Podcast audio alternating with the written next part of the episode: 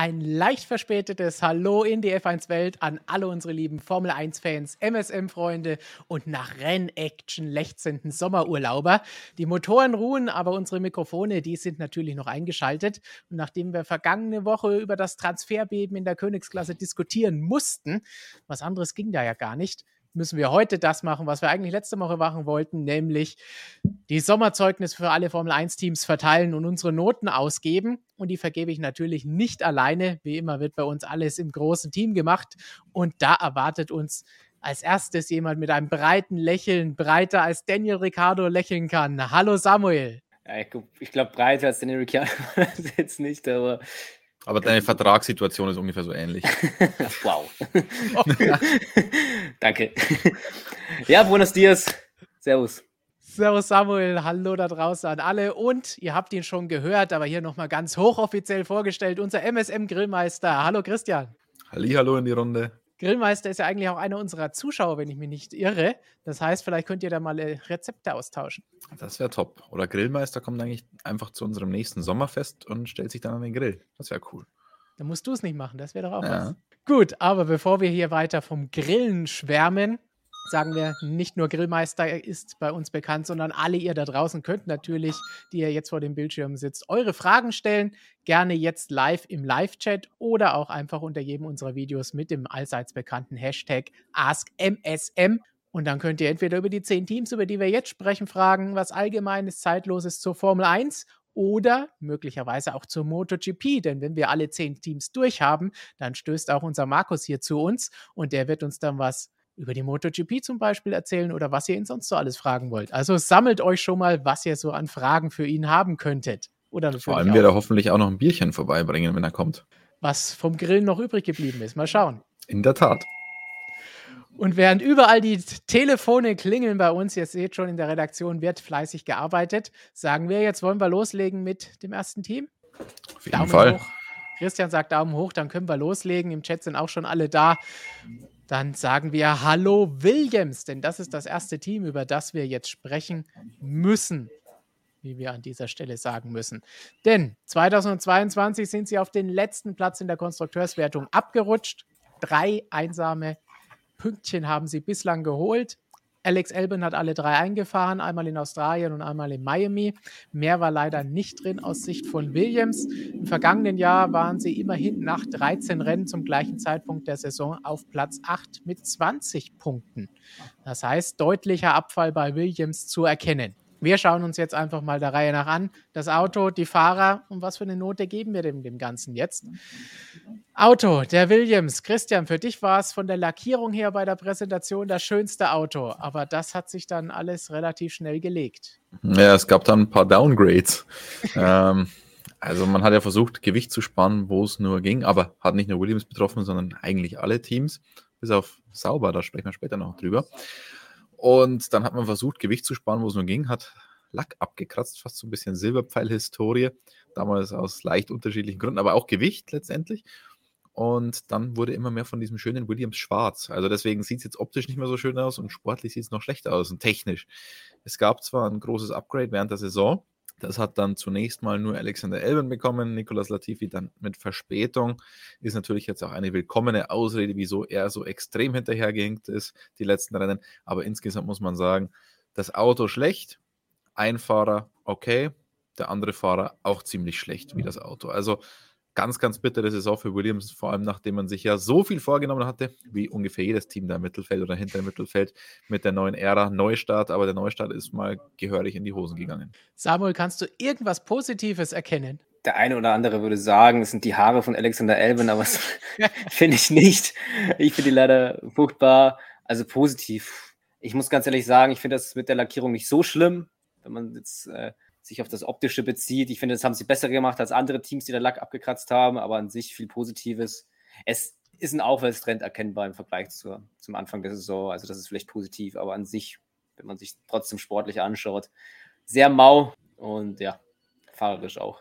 Habt ihr denn irgendeine Hoffnung, dass sich das bessern wird? Bisschen schon. Das Update bei Alexander Elben hat zumindest ansatzweise funktioniert. Nicht überall, aber es scheint zumindest in die richtige Richtung zu gehen.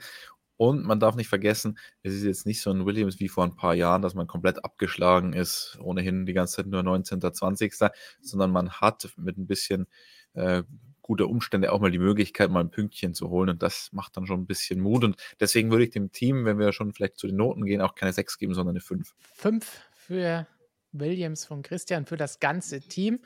Was würdest du sagen, Samuel?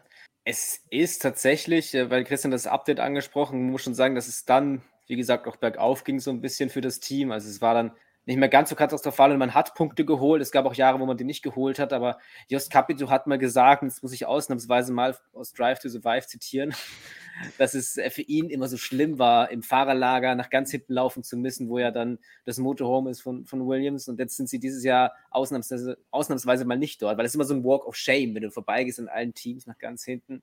Und dann werden sie sich nächstes Jahr wahrscheinlich wieder einfinden müssen. Und deshalb finde ich eigentlich, war das ein, bis jetzt eine Saisonhälfte zum Vergessen. Und eine 6 ist es nicht. Das ist, ich würde auch mit der 5 gehen. Tatsächlich. Aber es ist ein nicht genügend. Ich muss dich jetzt mal stark rügen, Samuel. Denn du hättest da gar nicht äh, Drive to Survive zitieren müssen, sondern einfach nur eins der ersten Interviews, das Jost Capito als Formel 1-Teamchef überhaupt gegeben hat, einfach beim Motorsportmagazin. Das auch Printausgabe, die du ja bis vor kurzem sogar noch als regulärer Abonnent hattest, wie wir gelernt haben. Wie auch ähm, du selbst gelernt Adresse. hast. Also es ist nie bei mir zu, zu Hause angekommen, sondern noch in Wien. Da lebe ich nicht mehr. Also, und ich wusste und nicht mal, dass es das. Da hat er das ja ausführlich erklärt, gleich zu Beginn seiner Teamchefkarriere dabei Williams, dass, das, dass ihm das physische Schmerzen bereitet, da ans Ende des Fahrerlagers zu gehen.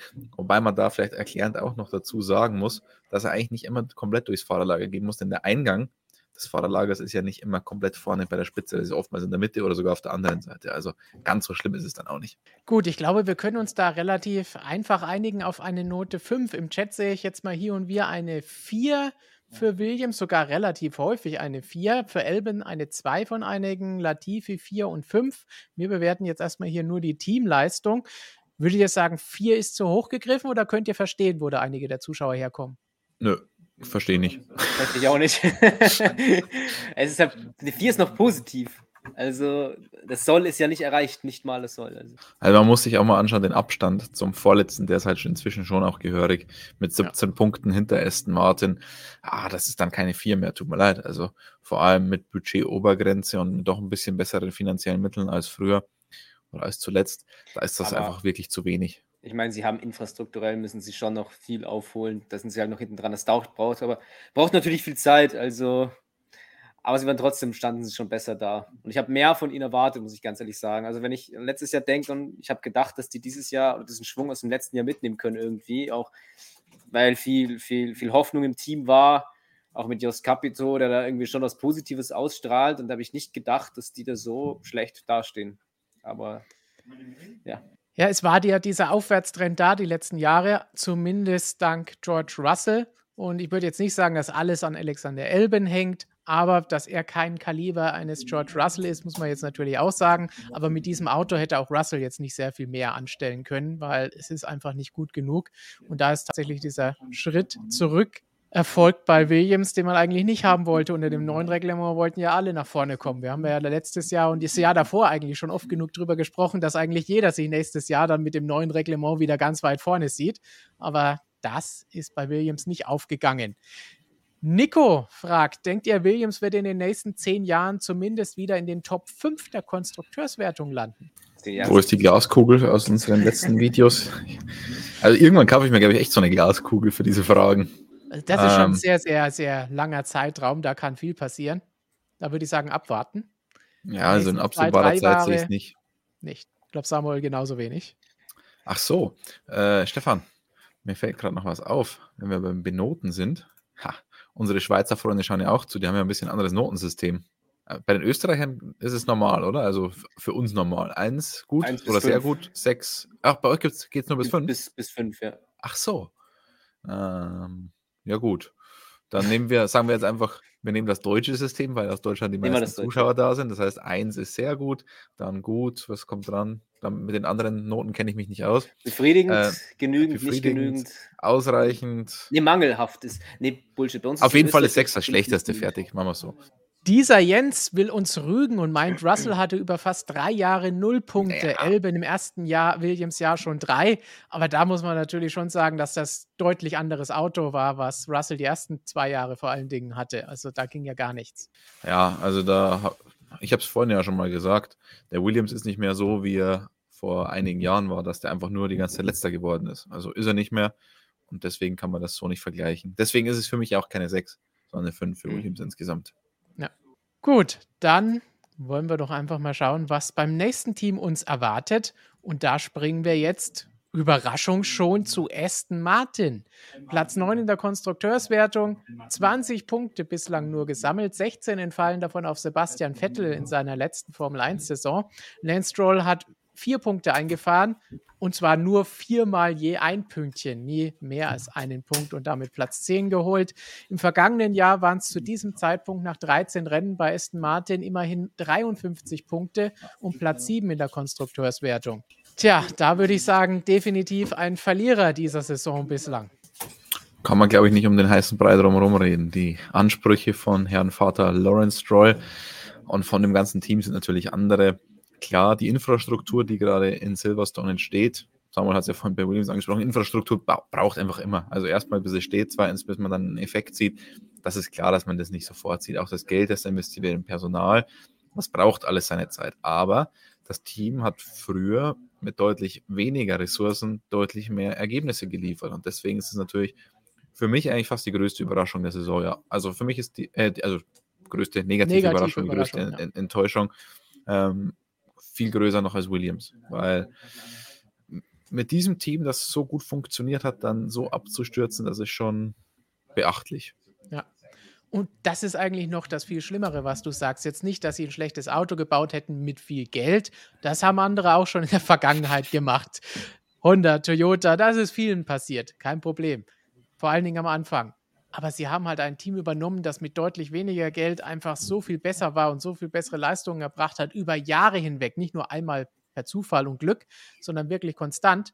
Und das dann so runter zu wirtschaften, das ist schon sehr, sehr schwach. Samuel, wie siehst du das? Es ist ja vor allem auch eine große Marke, Aston Martin, die man in die Formel 1 geholt hat, wo man natürlich den Anspruch hat, vorne mitzufahren, auf lange Sicht. Und es sah ja auch anfänglich gut aus, damals noch mit Racing Point, als das Team auch übernommen wurde vom äh, Lawrence. also es ist, es ist schon eine, eine, eigentlich eine herbe Enttäuschung. Man erwartet, man hat auch mit Vettel damals, also damals sage ich letztes Jahr mehr erwartet, als, da, als er da angefangen hat. Und äh, in der Saison auch. Man hat das neue Reglement, man hat sich da, man hat da viel Geld reingepumpt.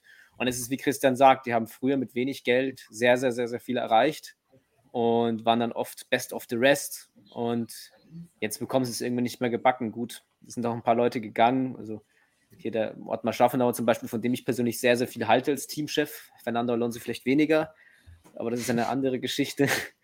ähm, es ist so ein bisschen, man weiß nicht genau, es ist schwer abzuschätzen, wohin die Reise geht mit Aston Martin. Natürlich, wenn man sieht, wenn man sieht, was die ins Team investieren, dann muss man sagen, die Tendenz, oder man muss abschätzen, dass es vielleicht eher nach oben geht, aber man wurde bisher eines anderen belehrt, sage ich mal. Ich finde es ganz witzig, dass du von dieser großen Marke sprichst. Ich finde die Marke Aston Martin oder der Hersteller Aston Martin ist nicht so groß. Also, äh, wenn man sich auch die Geschichte anschaut, die haben tolle Autos gebaut, keine Frage, wirklich wunderschöne Autos teilweise in der Historie. Aber die Marke ist schon auch geprägt von Schwierigkeiten in der Historie. Und vor allem was Motorsport angeht, ist es wirklich keine große Marke, wenn man ehrlich ist. Ja. Also, und jetzt einfach zu sagen, ja, das ist der Anspruch dieser Marke, finde ich auch falsch, weil Lawrence Stroll hat diese Marke gerettet aus dem Ruin und hat quasi die beiden Projekte vereint, mehr oder weniger. Es sind immer noch unterschiedliche Unternehmen, Aston Martin Lagonda und Aston Martin Formula One. Aber irgendwie, ich meine, jetzt schweifen wir ein bisschen ab ins Automobilthema, aber da das ja ein bisschen zusammengehört, finde ich, passt das schon fast zusammen. Aber es ist ein großer, großer Name irgendwo, Aston Martin, ne? Also der Name, ja. Der Name ist vielleicht groß. Aber ich glaube, Dann wie Christian es eben gesagt hat, ich glaube, der Name wirkt für viele einfach nur größer, weil sie eigentlich nichts damit zu tun haben und gar nicht wissen, was dahinter steht. Nämlich nicht ganz so viel. Sowohl sportlich als auch was, was den Automobilhersteller an, angeht, der keine eigenen Motoren baut und all diese Geschichten. Das heißt, es ist ja jetzt nicht vergleichbar mit Ferrari, die an sich eigentlich, wo jeder denkt, ja, Ferrari ist toll, aber ist so eine kleine Sportwagenmarke, die halt sauteure Sportwagen herstellt.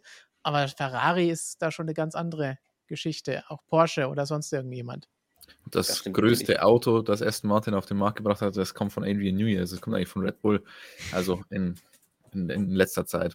Ja. Darf man auch nicht vergessen. Weil so ein DBX, so irgend so ein SUV ist für mich jetzt auch kein, kein legendärer Sportwagen. Ja, es ist einfach, es ist irgendwie aus Marketing-Sicht haben sie es schon immer gut gemacht. Ich meine, das haben wir auch schon oft gesagt, das Formel-1-Team ist ja auch so ein bisschen marketingmäßig eher unterwegs und deswegen brauchen sie auch einen Weltmeister wie Vettel oder jetzt dann Alonso. Und das haben sie gut gemacht, aber dadurch ein bisschen übertüncht, was eigentlich tatsächlich dahinter steht. Max Power meint auch, Aston Martin ist nur so groß wegen 007. Ja, das ist all dieser Marketing-Geschichten, die es halt schon seit Ewigkeiten gibt, dass dadurch jeder denkt, oh ja, das ist eine tolle Marke, Sportwagen. Juhu, Aston Martin. Wir wollen dir jetzt hier nicht schlecht reden, aber also ich hätte Vergleich auch einfach mal setzen. Stehen. Ja. Genau, also wir wollen sie nicht schlecht reden. Ich hätte gerne einen in der Garage stehen, vor allem so einen alten, so einen DB5. Sehr gerne immer her damit, aber es ist nicht die Marke, für die es von vielen gehalten wird. Ja. Und wenn wir eben Alonso den Namen genannt haben, von Dan finde ich ganz nett, wie er sagt, ist Alonsos Vertrag auch gültig, falls Aston Martin absteigt. Hm. Da müssen wir mal schauen. Und von Serkan kam die Frage: Glaubt ihr, Lance würde es seinem Vater übel nehmen, wenn er ihn ein Jahr aussetzen lässt? Uh, das wäre spektakulär. Also da wäre wär ich gerne dabei bei der Konversation. Vielleicht würde es ihn auch ganz im Gegenteil nicht übel nehmen, sondern vielleicht wäre er mir auch dankbar. Vielleicht fährt, er dann, vielleicht fährt er dann der DTM in diesem in diesem Jahr. Würden sich andere darüber freuen. Weil das ist ja was, was wir immer sagen. Also, wir können davon ausgehen, solange das Team noch existiert, denn wenn Lawrence Stroll da den Stecker zieht, sieht es düster aus. Sofern sie nicht den Käufer finden, dann wird auch Lance Stroll in dem Auto sitzen. In der Tat, also ich glaube nicht, dass es für das Team düster aussieht, wenn Lance Stroll, Lawrence Stroll sagt Tschüssikowski. ähm, ich glaube, für, für jedes Team in der Formel 1 wird es aktuell ziemlich rosig aussehen, weil dann kommt halt ein Andretti und kauft das. Der wäre da sehr froh, wenn Lawrence Stroll die Lust verlieren würde. Aber für Sohnemann sieht es auf jeden Fall schlecht aus. Ja. Formel Strategy fragt: Fährt Aston Martin eigentlich mit Kunden oder Werksmotoren? Wenn Kunde, gab es schon mal Stimmen im Fahrerlager, die von einem Motorenwechsel bei Aston Martin gesprochen haben. Hm. Sie setzen in der Formel 1 ist da, denke ich, gemeint, oder? Ich denke auch, und das ist eine sehr interessante Frage tatsächlich, weil sie Mercedes-Motoren einsetzen. Äh, zwischen Kundenmotor und Werksmotor wird da ja eigentlich nicht unterschieden. Es gibt ja ein Reglement, das besagt, muss eins zu eins das gleiche sein, sowohl bei den Mappings als auch bei der Hardware. Ich glaube, man kann inzwischen auch davon reden, dass das ganz gut der Fall ist, also dass man da keinen großen Nachteil hat, abgesehen von Integration. Aber Lawrence Stroll nicht unbedingt bekannt für Zurückhaltung hat schon angekündigt, man würde eigentlich ganz gerne auch einen eigenen Motor bauen. Das halte ich allerdings für völlig übertrieben, für völlig unrealistisch. Und sollte er jetzt tatsächlich damit daherkommen, mit einem eigenen Motor, den Aston Martin bauen will, aktuell liegt ja der Entwurf für das Regiment 2026 beim Motorsport Weltrat. Auf eine Entscheidung müssen wir noch warten. Dann hat man noch zwei Wochen Zeit und dann müssen die Hersteller, die kommen wollen, sagen, zack, ich bin dabei oder nicht. Also sollten wir in den nächsten drei Wochen von Aston Martin Lawrence Stroll hören, wir bauen einen Formel-1-Motor, dann ähm, fresse ich einen Besen, um ehrlich zu sein. Oh, jetzt haben wir schon wieder so eine gefährliche Wette. Nein. Naja, aber äh, was so bislang durchsickert ist, dass sich das Reglement nicht gravierend ändert und wir wissen alle, wie kompliziert diese Motoren sind. Und selbst ohne MGUH ist es nicht ganz einfach für ein Unternehmen da was zu machen und es ist ja für Audi schon ein sehr fragwürdiges Unternehmen inzwischen. Wir haben ein Video dazu gemacht, da will ich jetzt nicht näher darauf einsteigen, haben auch einen Artikel dazu geschrieben, wo wir das alles erklären, wieso das für Audi inzwischen schon ein fra wirklich fragwürdiges Unternehmen sein würde, wenn man da das Go gibt. Und also, wenn es Audi schon fragwürdig ist, dann, naja, Aston Martin lasse ich mal dahingestellt. Und noch eine Frage zum Thema Aston Martin. Nico fragt, wie lange kann Lance noch mit seiner Leistung in der Formel 1 fahren? Denn mal ehrlich, wenn man seine Leistung betrachtet, hat er da nichts zu suchen. Ja, solange sein Vater ihn dort haben möchte. Ich glaube, und man muss ihn irgendwann irgendwo auch in Schutz nehmen, weil so schlecht performt er dann nicht. Ich glaube, dass es, dass es da Fahrer gibt, die äh, wesentlich mehr zu kämpfen haben als er. Und er hat auch schon eine, eine Pole Position, er hat auch schon ein, ein Podium. Also ich glaube, wird manchmal schlechter geredet, als er ist. Und Vettel hat teilweise auch so seine Probleme mit ihm, wenn er nicht gerade gebreak-testet wird oder was auch immer. Aber ähm, es ist klar, dass er natürlich nicht so auf dem Level ist wie ein Vettel. und auch wahrscheinlich nicht auf dem Level von dem Fernando Alonso. Aber ich sehe da keinen Grund, warum jetzt der Vater ihn da jetzt irgendwie, mal abgesehen davon, dass es sein Vater ist, einfach so das Cockpit da entziehen sollte. Fun Fact: Wir haben es heute in der Redaktion schon mal kurz besprochen. Lance Stroll ist immer noch der jüngste Fahrer, der je in der ersten Reihe stand. Und mit diesem wahnsinnigen Fun Fact Gehen wir doch gleich weiter zum nächsten Team. Alpha Tauri haben wir nämlich da jetzt auf Platz 8 der Konstrukteurswertung nach den 13 Saisonrennen. 27 Punkte bislang in dieser Saison eingefahren, 16 davon entfallen auf Pierre Gasly, 11 auf Yuki Tsunoda. Letztes Jahr waren es zu dem Zeitpunkt deutlich mehr, 84 Platz 6 in der, in der WM. Alpha Tauri ging es also auch einen ziemlichen Schritt zurück und wir haben da auch letzte Woche schon mal gesagt, als es um Nachfolger bei Alpine zum Beispiel gegangen ist, Gasly hat mit seinen Leistungen mich nicht wirklich überzeugt. Und wenn Tsunoda näher rangekommen ist, muss das nicht unbedingt nur daran liegen, dass Tsunoda jetzt deutlich besser oder fehlerfreier gefahren ist. Wie seht ihr Alpha Tauri in dieser Saison bislang? Immer schwer zu beurteilen, sowas, gell? Ob der Gasly jetzt abgebaut hat, ob Zunoda sich extrem gesteigert hat. Vielleicht kommt Gasly mit der neuen Generation Formel 1 nicht so richtig klar. Er hat es ja auch ein bisschen durchblicken lassen, dass das nicht so sein Fahrstil ist. Verstappen hatte ja zu Beginn ein ähnliches Problem mit dem Untersteuern. Das Untersteuern ist ja kein, kein Thema gewesen vom Red Bull, sondern ein Thema der gesamten Formel 1 in dieser, in dieser Saison. Ähm, trotzdem, Gasly zeigt mir insgesamt zu wenig, aber das ist nicht das Hauptproblem von Alpha Tauri. Das Hauptproblem von Alpha Tauri ist, dass einfach das Auto zu langsam ist. Und dann kommt das Problem dazu, dass sie teilweise, wenn sie dann sich gut qualifizieren, im Rennen dann irgendwie abbauen und nicht bei der Musik sind und äh, dementsprechend nur 27 Punkte auf dem Konto haben. Also es ist schon ein bisschen Enttäuschung. Also für mich ist Alpha Tauri dieses Jahr schon eine Enttäuschung. Also da hat man schon abgebaut, weil sie eigentlich immer irgendwo mitgefahren sind um Platz 6, 5 in der WM. Okay, 5 ist vielleicht hochgegriffen, aber sechsten Platz sicher und dieses Jahr ist es eher schwach. Also man hat klar verloren zur Spitze, finde ich. Und auch fahrerisch muss man natürlich sagen, ich halte Gasly für einen wirklich starken Fahrer eigentlich. Also ich finde, er ist wirklich, wirklich sehr guter Fahrer. Und ähm, Zunoda ist er schon ziemlich nah rangekommen dieses Jahr. Ob es jetzt wirklich so ist, dass er ab, Gasly abgebaut oder Zunoda jetzt einfach zugelegt hat, da sind die Unterschiede nicht mehr so groß. Also und ich könnte mir durchaus vorstellen, dass der Zunoda da gewachsen ist und einfach auch stärker geworden ist. Aber ich glaube, wir müssen die Kirche auch mal im Dorf lassen, weil ich jetzt hier Kommentare sehe von Micha und von Leckerei. Gasly Note 6, Zunoda Note 4, Leckerei, Gasly Note 6. Nein, also das ist es wirklich nicht. Ähm, das ist vielleicht bei beiden fahrerisch eine 4 aktuell, aber mhm. sicher keine 6 bei Gasly. Was geht man denn dem Team? Hm. Wir müssen Aston Martin, glaube ich, noch nachholen. Ja, vergessen. auch. ähm, mache ich gleich einen Doppelpack. Ich gebe Aston Martin. Kann ich Aston Martin eine 6 geben, wenn ich Williams eine 5 gegeben habe? Die Frage ist, ob man es absolut jetzt benotet oder ob man die Hintergründe mit einbezieht. Wenn wir alles zusammenrechnen mit den Möglichkeiten, mit Historie und so weiter, würde ich Aston Martin eine 6 geben für diese Saison bislang und Alpha Tauri eine 5. Wow. wow. Damit hast du nicht gerechnet. Also mit der 6 nicht. Also ich muss ganz ehrlich sagen, klar, Aston Martin ist schon eine Enttäuschung, aber ich finde, eine 6 ist sehr, sehr, sehr hoch, also nicht sehr tief gegriffen. Und ich finde das ein bisschen extrem. Ich kann es zwar nachvollziehen, aber ich würde denen eine 5 geben. Nächstes Halbjahr machen sie es besser, dann kriegen sie eine bessere Note. es kommt immer auf die Tendenz drauf an, hat mein Lehrer immer gesagt. Aber nee, dem würde ich keine, also Aston Martin würde ich eine 5 geben und äh, Alpha Tauri auch. Also bei Alpha Tauri haben wir den Hattrick, da sagen wir alle 3, 5.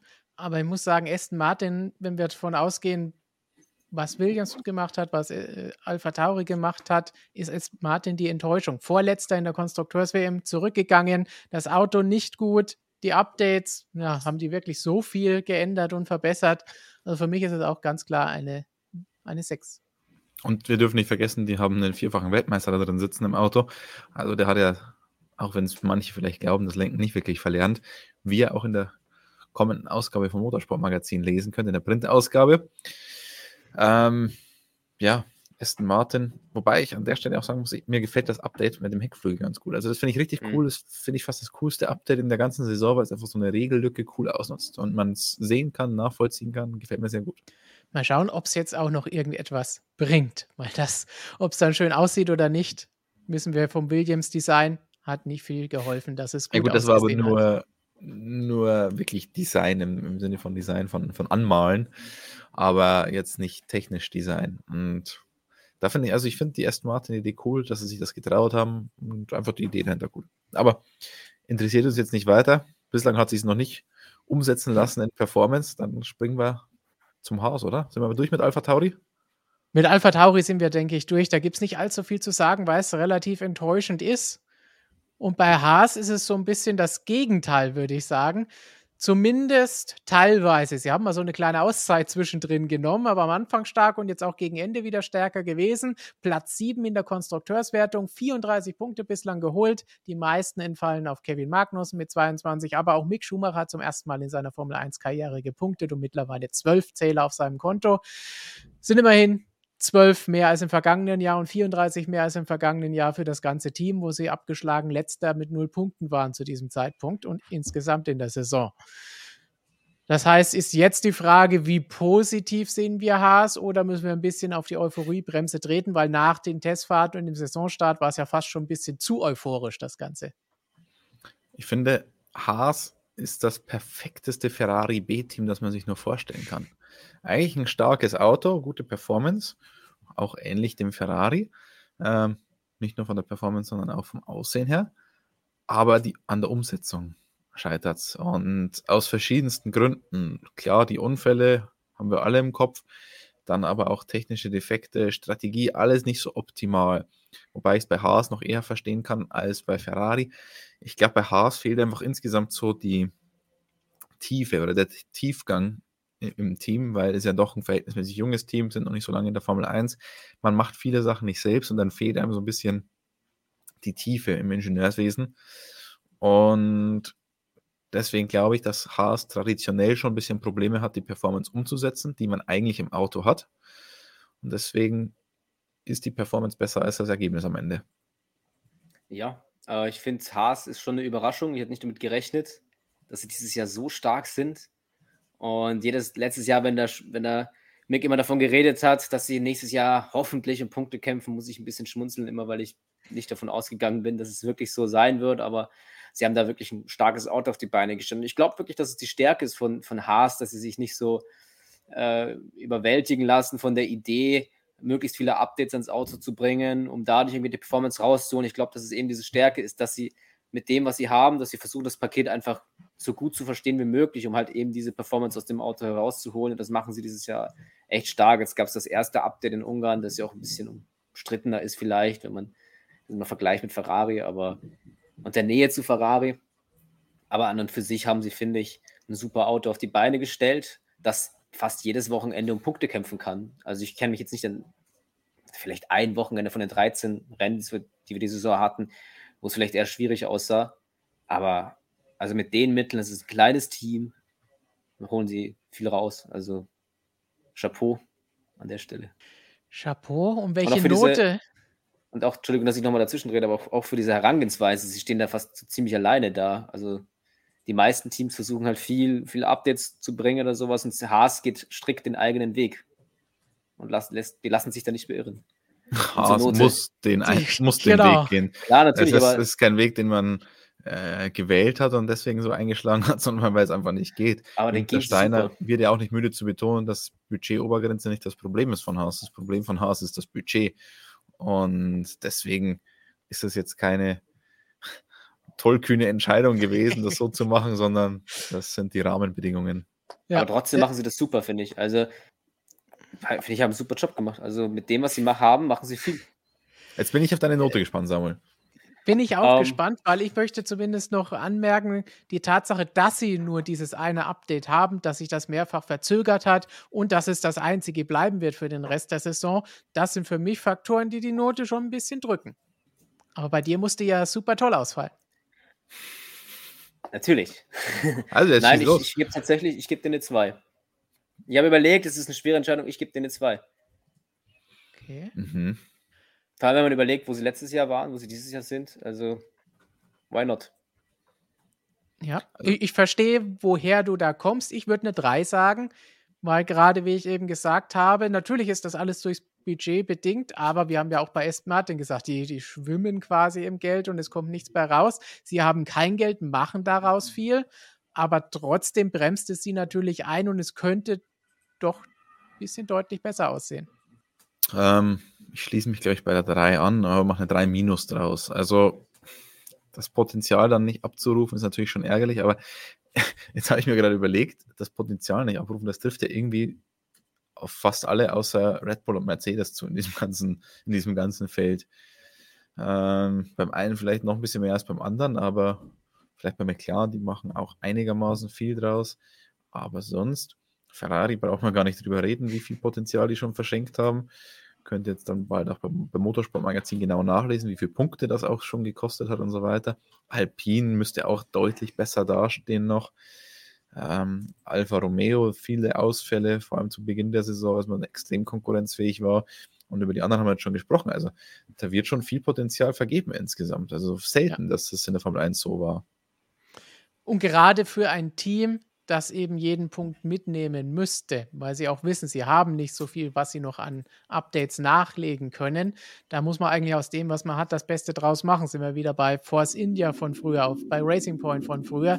Wann immer die eine Chance bekommen haben, haben die das auch voll ausgenutzt und alles mitgenommen, was ging. Das, was jetzt Aston Martin so oder so nicht macht, erstens, weil sie gar nicht erst in die Situation kommen und zweitens, weil sie es dann auch nicht ausnutzen. Und zweitens, bei Haas sehe ich das eben auch nicht. Das war das, wo ich gemeint habe, starker Anfang und jetzt am Ende nochmal so ein bisschen stärker geworden, sogar noch vor dem Update. Und dazwischen war so ein bisschen eine Delle, wo aus unterschiedlichen Gründen nicht das Potenzial ausgeschöpft wurde. Deswegen würde ich sagen, sind sie mit befriedigend, denke ich, ganz gut dabei. Sich anders, aber. Völlig legitim. Zu Haas gibt es nur eine Frage von Fabi. Glaubt ihr, dass Mick 2023 noch im Haas sitzen wird? Vielleicht können wir uns da einigen. Boah, brauche ich schon wieder meine Glaskugel. also ich, ich glaube, das wäre jetzt inzwischen die sinnvollste Investition der Motorsportmagazin-Geschichte gewesen, diese Glaskugel für mich. Ich, ich, ich äh, suche parallel mal, ob ich was finde. Ihr dürft aber. Auf Amazon. Ähm, Reicht das als Glaskugel? Was ist das denn? Eine Glaskugel. Nein, ist kein Glas. Können wir Stefan mal schnell groß machen, bitte? Spannend. Was siehst du da drin? Jetzt weiß aus ich wie so ein noch Dinosaurier-Ei oder so. Ich weiß jetzt nicht so genau, wo Mick nächstes Jahr fahren wird, nachdem ich das Teil in der Hand hatte. Aber ich würde sagen, er ist auch weiterhin bei Haas. Ja, dem schließe ich mich an. Ähm, nachdem Samuel ja nicht so wortgewandt gerade ist, während ich nach meiner Glaskugel suchen wollte. Ich weiß es nicht. Also, mh, hm, die Alternativen sind natürlich inzwischen rar gesät, aber das gilt für beide. Sowohl für Mick Schumacher als auch für Haas. Es, ich meine, es ist ja kein Geheimnis, dass es schon ein bisschen gekriselt hat jetzt, auch wenn das natürlich niemand offiziell zugeben will, aber ein bisschen Spannung war da schon da zwischen Günther Steiner und Mick Schumacher.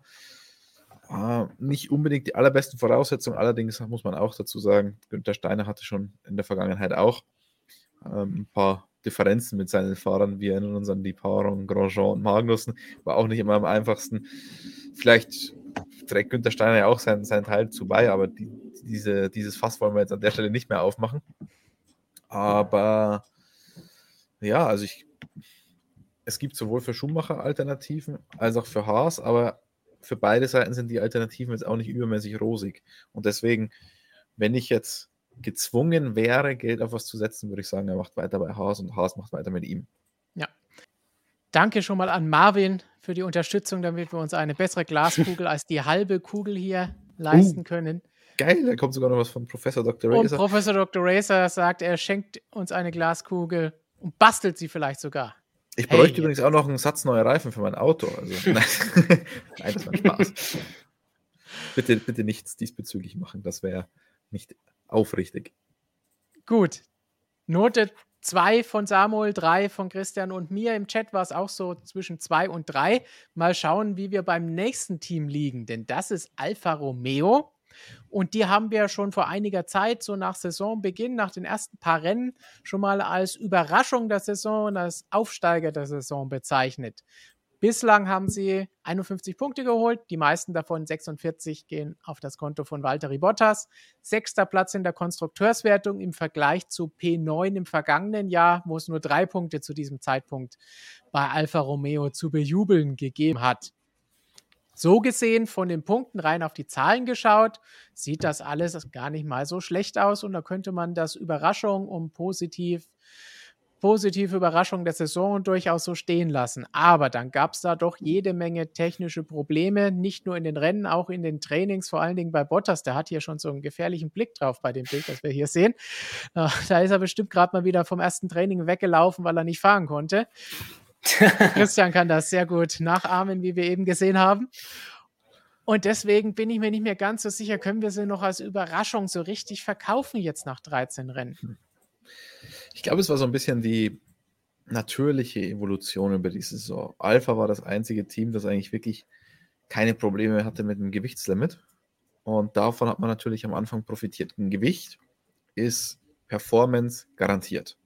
Alles, was ich aerodynamisch ans Auto bringe, kann funktionieren, muss nicht unbedingt funktionieren, aber Gewicht ist 1 zu 1 Performance.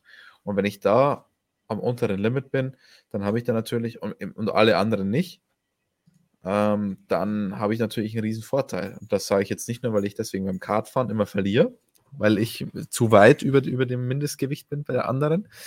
Ähm, ist der einzige Grund, wieso ich da nicht gewinne übrigens.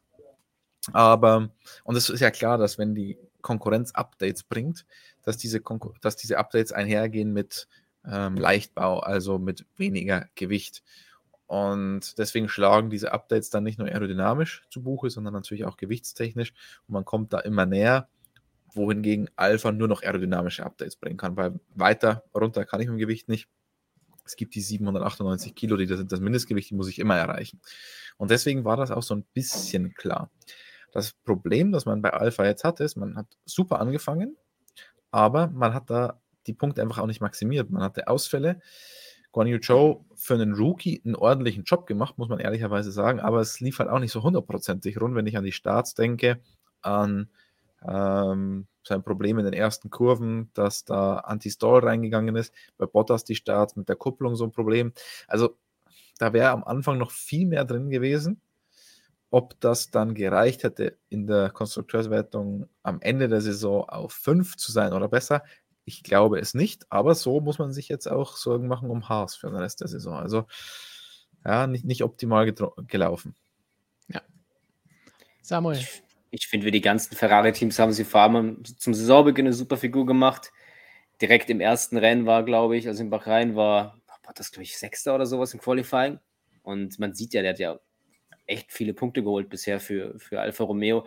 Und das hat sich halt konstant irgendwie nach unten bewegt. Und dazu kommen noch diese ganzen technischen Schwierigkeiten, die da zum Teil auch sicher mit Ferrari zusammenhängen. Also man hat nicht das herausholen können, was drin gewesen wäre. Und ich muss auch sagen, performance-technisch ist man nicht mehr ganz auf dem Level. Also was, was wahrscheinlich auch mit diesem ganzen äh, Gewichtsprozess zu tun hat. Die anderen Teams natürlich, die bauen jetzt Gewicht ab Red Bull zum Teil wieder auf durch bestimmte Updates, aber ähm, und kommen so natürlich näher ran oder können so Performance auf einer Ebene rausholen, wo es Alfa Romeo halt nicht mehr kann. Und ähm, aber trotzdem finde ich, äh, Joe macht einen soliden Job, auch wenn er ab und zu Pech hat. Und es kann natürlich noch nicht ganz rund laufen. Es ist sein erstes Jahr, aber dafür macht er einen soliden Job, finde ich. Und äh, Bottas sowieso. Also war für mich immer klar, dass der ein starker Fahrer ist. Und er macht das wirklich, wirklich gut. Und ich, ich habe mich letztes Jahr gefragt, warum er zu Alfa Romeo gegangen ist. Ich habe den Wechsel so ein bisschen fragwürdig befunden. Und muss sagen, dass es absolut Sinn macht, wenn ich mir jetzt anschaue, wie er performt auch. Und das passt. Wo wärst du denn hingegangen? Ich wäre zu Williams gegangen, weil ich, wie gesagt, ich habe gedacht, dass das Team eine gute, gute äh, Form hat, dass es, dass es irgendwo bergauf geht. Also ich habe, wie gesagt, viel mehr von Williams erwartet als von Alfa Romeo. Aber, ja, gut, dass du keine Aktientipps gibst. so wie du. Und dabei viel Geld verlierst. Also, wenn ich mir jetzt anschaue, Romeo Leder würde dazu sogar sagen, seine Vorhersage ist, dass Bottas nach dieser Saison aufhört. Also, ich denke, dem können wir alle mal ein Nein entgegenschmettern. Der wird nicht aufhören am Ende dieser Saison. Oder hast du ihn im Interview so hart rangenommen, Stefan, dass er sagt, möglicherweise. Weil das Interview habe ich tatsächlich damit begonnen, dass wir Alfa Romeo als Überraschung der Saison bislang gesehen haben, weil das ja noch zu dem Zeitpunkt war, wo noch nicht ganz so viel schiefgegangen ist. Aber mal schauen, ob wir diese Einleitung noch so drin lassen. In der neuen Ausgabe, die gerade entsteht, ist dieses Interview drin und noch viele, viele andere spannende Geschichten. Das heißt, wer es noch nicht hat, schnell den Link in der Beschreibung anklicken und unser Magazin bestellen. Dann habt ihr erstens den guten Duft, wurde auch schon im Chat heute bewundert und bestätigt. Und natürlich die ganzen spannenden Geschichten, die wir gerade schreiben. Das Gute an der Redaktion ist, wir haben ja einige Exemplare dieses Printmagazins. Ist der Duft dann noch besser von allen ja, Seiten? Ja, das ist, als, als, hätte man so einen Raumerfrischer aufgestellt. Raumerfrischer mit Duftnote, Printmagazin. Genau, das heißt, wenn ihr es ausgelesen habt, könnt ihr es einfach aufhängen, wie so ein Bäumchen, und dann habt ihr immer guten Duft. Duft im, das einzige Problem ist, dass Dennis hier auch noch in der Redaktion ist und der zerstört diesen tollen Duft ein bisschen. Nein. Ei, ei, ei. Kann es nicht lassen. Aber wenn wir jetzt mal die Zahlen uns anschauen, die brutalen Zahlen, dann sehen wir, glaube ich, die. Da werden äh, kleine also Handzeichen ausgetauscht in der Redaktion. Ich habe nur Dennis gehört lachen. Also. Ihr könnt es euch vorstellen. Und ich glaube, bei keinem Team bislang sind die Noten im Chat so geschwankt. Zwischen zwei und vier habe ich, glaube ich, alles gesehen, was Alfa Romeo angeht. Was sagen wir denn zu denen? Drei. da, da ziehst du die Linie bei Alfa Romeo. Nein, äh, ich würde auch sagen eine 3. Denke, dass vor ein paar Rennen, so nach dem ersten Saisondrittel, hätte ich gesagt eine 2, jetzt würde ich auch sagen 3. Gut, dann springen wir doch eins weiter. Mal schauen, was für eine Note wir uns bei McLaren aus den Fingern saugen können. Platz 5 in der WM, 95 Punkte bislang geholt. Wie im vergangenen Jahr, der Großteil geht auf das Konto von Lando Norris. 76 sind es dieses Jahr, 19 Mal hat Daniel Ricciardo ein Pünktchen einfahren können. Letztes Jahr waren sie auf Platz 4 zu diesem Zeitpunkt und hatten schon 170 Punkte auf dem Konto. Allein das zeigt, dass es bei McLaren eher einen Schritt zurückgegangen ist. Nicht nur rein, was die Position angeht, sondern allgemein, was die Performance des Autos angeht. Wie zufrieden oder enttäuscht seid ihr mit den Papaya-Leuten hier? Hm, enttäuscht insgesamt, muss ich sagen, weil McLaren war die letzten Jahre immer in, in The Trend is your friend. Und der war in den letzten Jahren auf McLaren Seite, auch wenn man Platz 3 in der Konstrukteurswertung nicht halten konnte, wenn Ferrari einigermaßen sinnvoll performt hat. Das war vielleicht absehbar. Aber dass man da doch noch ein ganzes Stück weg ist jetzt, größeres Stück weg, punktemäßig zumindest, und auch noch Probleme mit Alpine kriegt, hätte ich ehrlich gesagt so nicht erwartet. Die Frage ist, wie wird es aussehen, wenn man Daniel Ricciardo nicht im Team hätte, sondern Oscar Piastri. Äh, Entschuldigung, äh, sagen wir einfach, wenn man Daniel Ricciardo nicht im Team hätte, wenn man zwei Fahrer hätte, die performen wie Lando Norris. Ähm, Wäre es dann immer noch eine Enttäuschung für mich? Ich glaube schon, ja. Also vor allem natürlich Saisonstart Bahrain war eine Katastrophe. Solche Probleme, wie man da hatte, können immer auftreten bei einem komplett neuen Reglement. Aber auch danach, auch wenn sie sich rehabilitiert haben, ist es mir insgesamt ein bisschen zu wenig und schon eine kleine Enttäuschung. Absolut. Also für mich war auch McLaren eine absolute Täuschung. Christian hat es gesagt, es war die letzten Jahre ging es stetig bergauf. Du hast ja auch mal am Anfang der Saison gesprochen, aber als sie Auto präsentiert haben vom Wunderseidel oder sowas. Und äh, ja, mittlerweile, es ist okay. Es ist okay, aber es ist halt zu wenig für die Ansprüche von diesem Team, die ja ähm, irgendwann wieder ganz, ganz, ganz vorne mitkämpfen, mitfahren wollen. Aber man hat gemerkt, die arbeiten hart daran. Also es wird, wird wirklich geschuftet. Man bringt unfassbar viele Updates immer wieder an das Auto. Äh, zuletzt einen neuen Seitenkasten gebracht. Und es geht gefühlt, zuletzt sah es wieder besser aus in Ungarn. Also, ich meine, es ist auch streckenabhängig in dieser Saison wie so oft. Aber ich finde trotzdem, wenn man bedenkt, wo sie letztes Jahr gestanden sind, das ist, das ist ein klarer Schritt zurück.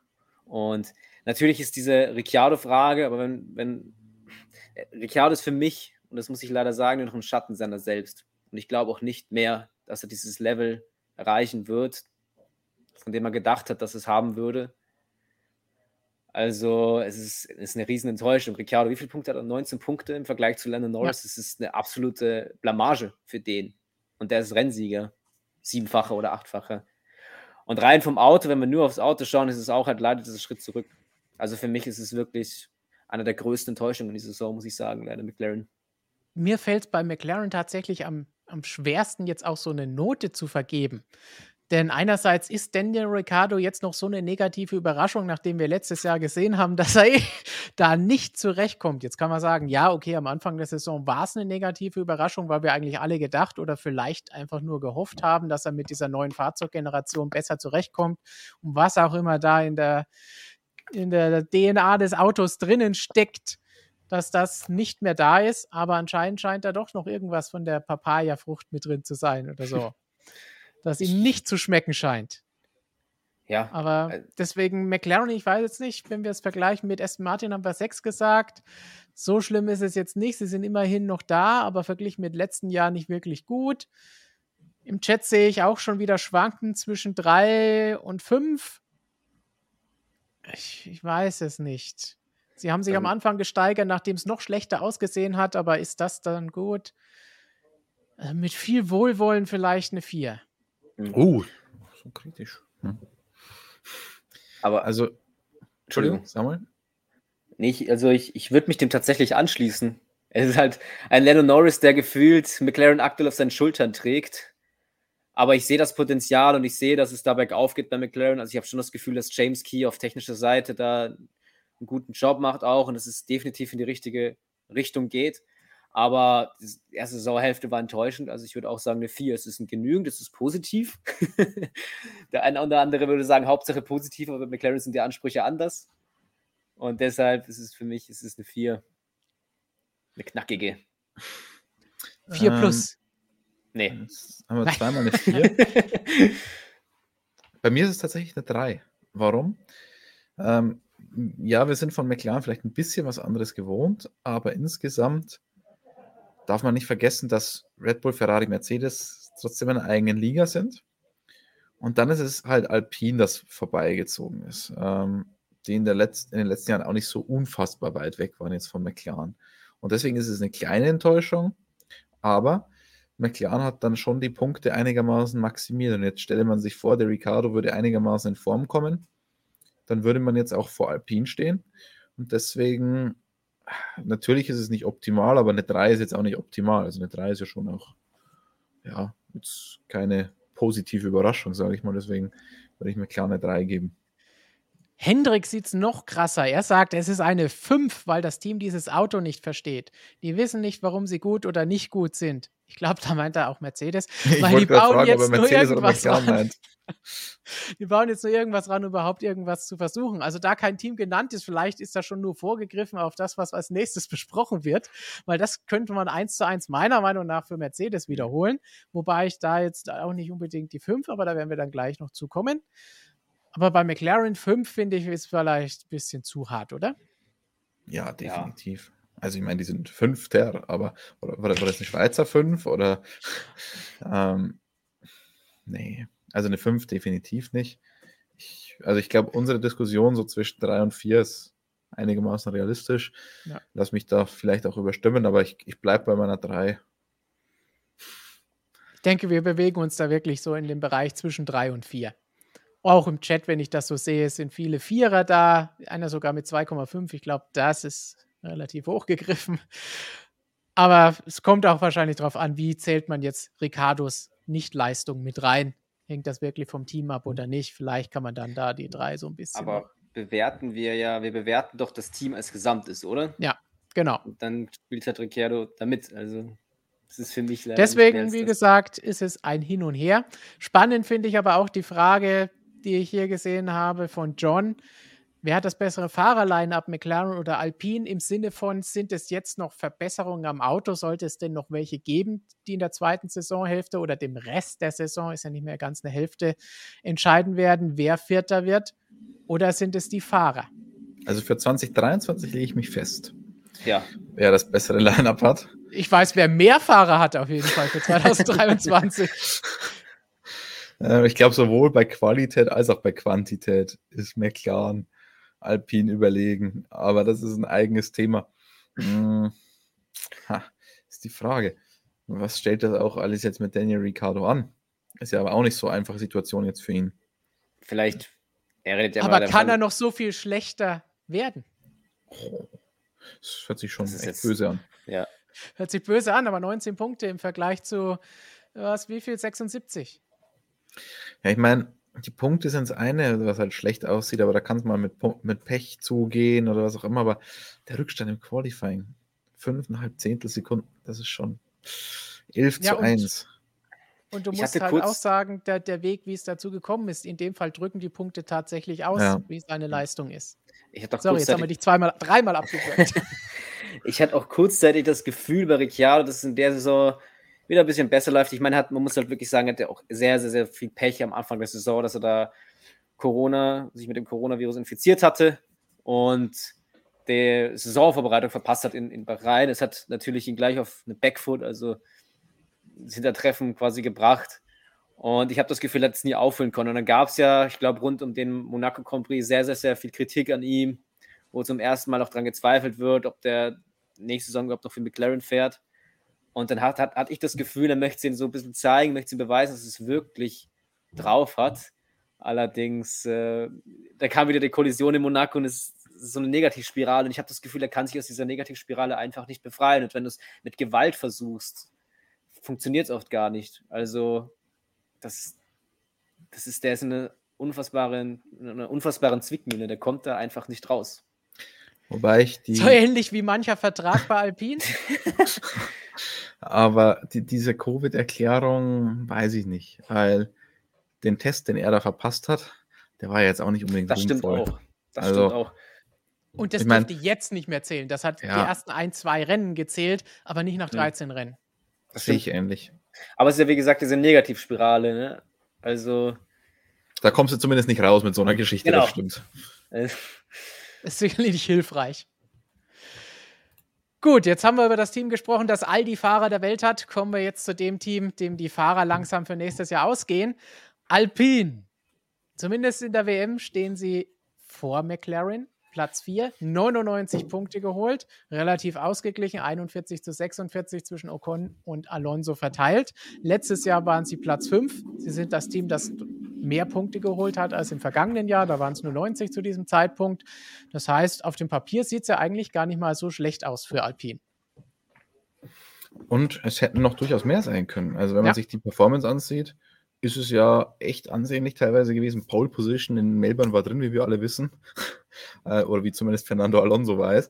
Nein, aber das ist für mich schon eine positive Überraschung, weil wir haben uns ja über das Team oftmals lustig gemacht in der Vergangenheit, dass da einfach nichts nach vorne geht, obwohl die Ressourcen ja teilweise auch da waren und es ging relativ wenig. Klar, man ist immer noch meilenweit von den richtigen Top-Teams entfernt, aber man führt zumindest das hintere Feld, also das Mittelfeld richtig gut an, best of the rest.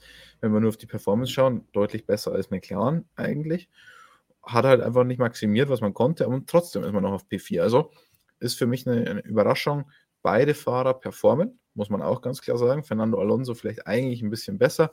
Unglücklich für ihn gelaufen die Saison.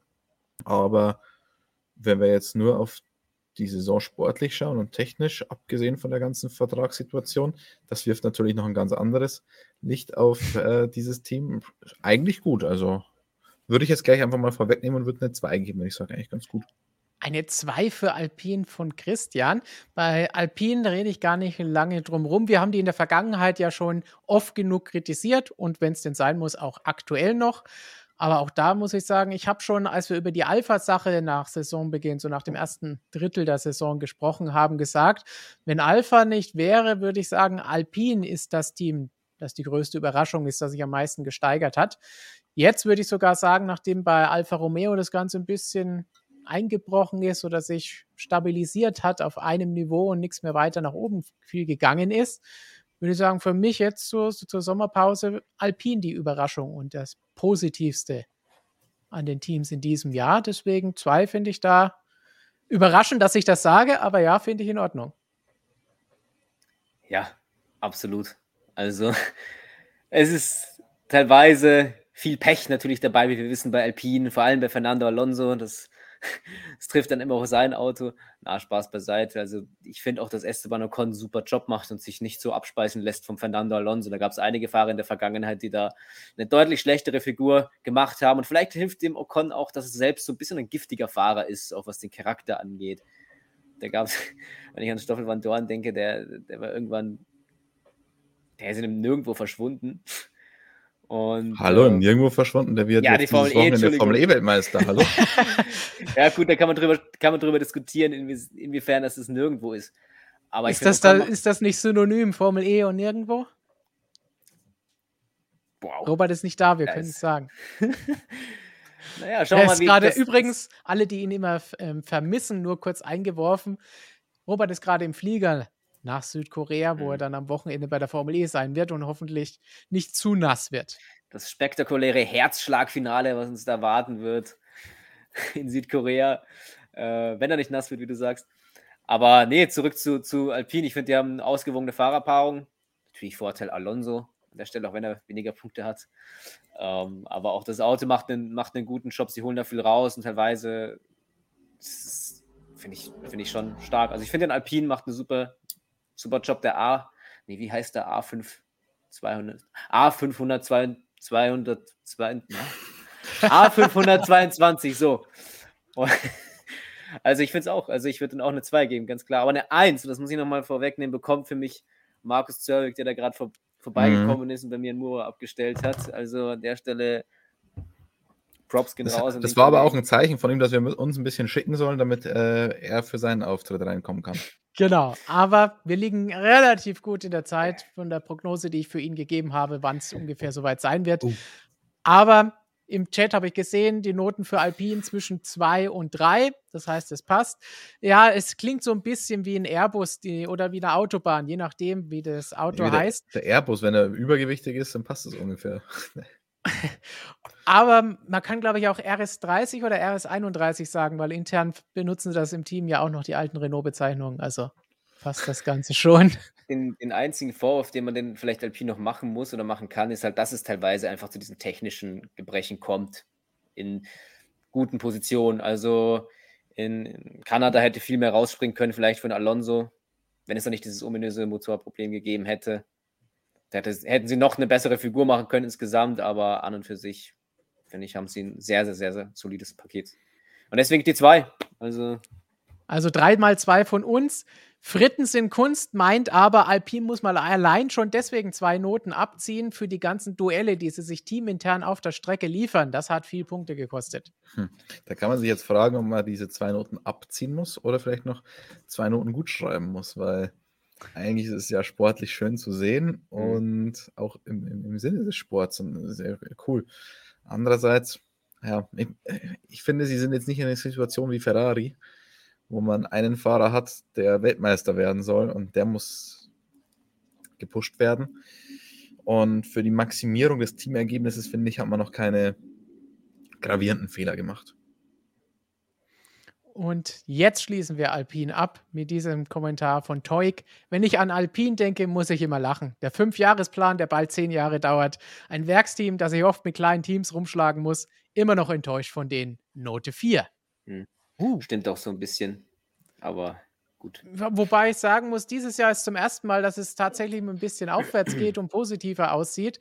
Deswegen für diese Saison finde ich vier zu hart bewertet. Ja. Wenn wir die ganzen fünf oder zehn, 20 Jahre zusammenzählt, dann ist es vielleicht sogar zu positiv bewertet. Aber schnell weiter zum nächsten Team. Wir haben es eben schon mal angesprochen, als wir den einen Kommentar vorgelesen haben. Mercedes kommt jetzt schon auf Platz 3. 304 Punkte, das klingt an sich gar nicht mal so schlecht, aber Platz 3 in der Konstrukteurswertung. Fahrer relativ ausgeglichen, 146 zu 158. Da hatte Lewis Hamilton zuletzt stark aufgeholt, aber vor einem Jahr Platz 1 in der Konstrukteurs-WM, am Ende Konstrukteursweltmeister geworden. Nach 13 Rennen hatten sie 40,5 Punkte mehr als jetzt zu diesem Zeitpunkt geholt. Eigentlich können wir nochmal den Kommentar von vorhin einblenden und dann haben wir exakt die Aussage, die wir für Mercedes brauchen. Christian, du hast den Hintergrund gewechselt, siehst aber noch exakt genauso aus wie eben. Was sagst du zu Mercedes? Oh, jetzt muss ich tatsächlich was sagen. Mein Plan war ja eigentlich, dass ich einfach Markus zu diesem Stream hinzufüge und mich raus und das merkt keiner. Markus hat aber dafür das Mikrofon nicht so richtig im Griff. Ähm, jetzt ist er wieder weg. Äh, was sagen wir zu Mercedes? Hm. Schwierig, wenn du natürlich den Serienweltmeister hast, der auf einmal nicht mehr gewinnt und auch nicht so richtig die Richtung findet. Vielleicht hat er sie zuletzt gefunden, aber wir wissen es immer noch nicht, ob er sie jetzt ja. wirklich gefunden hat oder nicht. Boah, schwierig. Äh, das Auto war definitiv zu langsam. Man hat die Richtung nicht gefunden, aber man hat trotzdem viele Punkte geholt, nur 30 weniger als ja. Ferrari. Wie will man das bewerten? Boah, schwierig. Aber ich bin wahrscheinlich bei einer 3, weil ich habe ja vorhin schon gesagt, Aston Martin habe ich jetzt nicht absolut bewertet, einfach wo sie sind, sondern habe sie bewertet, wo sie herkommen, welche Mittel sie haben und so weiter.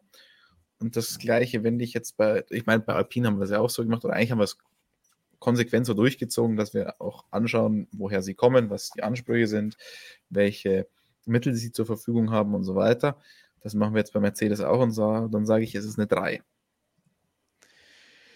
Da sind wir schon eiskalt in die Benotung eingestiegen. Samuel, wie siehst du das Ganze? Ich muss ganz ehrlich sagen, ich habe mir bei Ferrari, ich, ich, äh, bei Mercedes, ich habe es mir überlegt und es ist, es ist unfassbar schwer, sage ich mal, sich für eine Note zu entscheiden. Ich muss auch sagen, ich, ich habe zwischen zwei und drei geschwankt. Ich habe mich für eine Note entschieden und ich werde gleich euch sagen, was es für eine Note ist, aber erstmal zur Erklärung.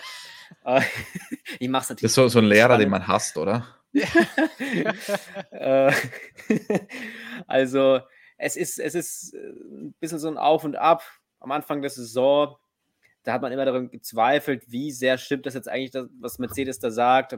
George Russell hat davon gesprochen, ein orangenes und ein rotes Auto liegt vor uns. Und da hat man das so ein bisschen ähm, auch mit dem Schmunzeln genommen, weil man bei Mercedes diese Tour sowieso die letzten Jahre immer fährt. Man redet davon vom, von der Schule Toto Wolfs, ähm, die Russell das sehr gut beigebracht bekommen hat. Aber sie haben tatsächlich am Anfang der Saison ein bisschen unter den eigenen Ansprüchen performt und performen bis jetzt so ein bisschen unter den eigenen Ansprüchen. Man, ist, man will klar um Siege kämpfen. Man hat das in vielen Rennen nicht hinbekommen. Beispielsweise, ja, also da gibt es einige Beispiele, die meisten Rennen, aber zum Beispiel in, in Silverstone war es eben nicht so. In Silverstone hat man zum ersten Mal das Gefühl, hat, dass der Gefühl gehabt, dass da Lewis Hamilton wirklich um den Sieg mitkämpfen kann. Am Ende ist es halt anders gekommen, auch wegen diesem Safety Car und diese ganze Geschichte. Aber sie machen wirklich in letzter Zeit einen super Job, wieder in die Richtung zu kommen, dass sie, dass sie auch wieder vorne mitkämpfen können mit, mit, mit Ferrari und Red Bull, die dann am Anfang, am Anfang der Saison sehr weit weg schienen aber am Ende des Tages ist es trotzdem halt nicht so, dass man da wirklich auf einer Höhe ist mit denen. Und das ist halt trotzdem nicht der Anspruch von Mercedes.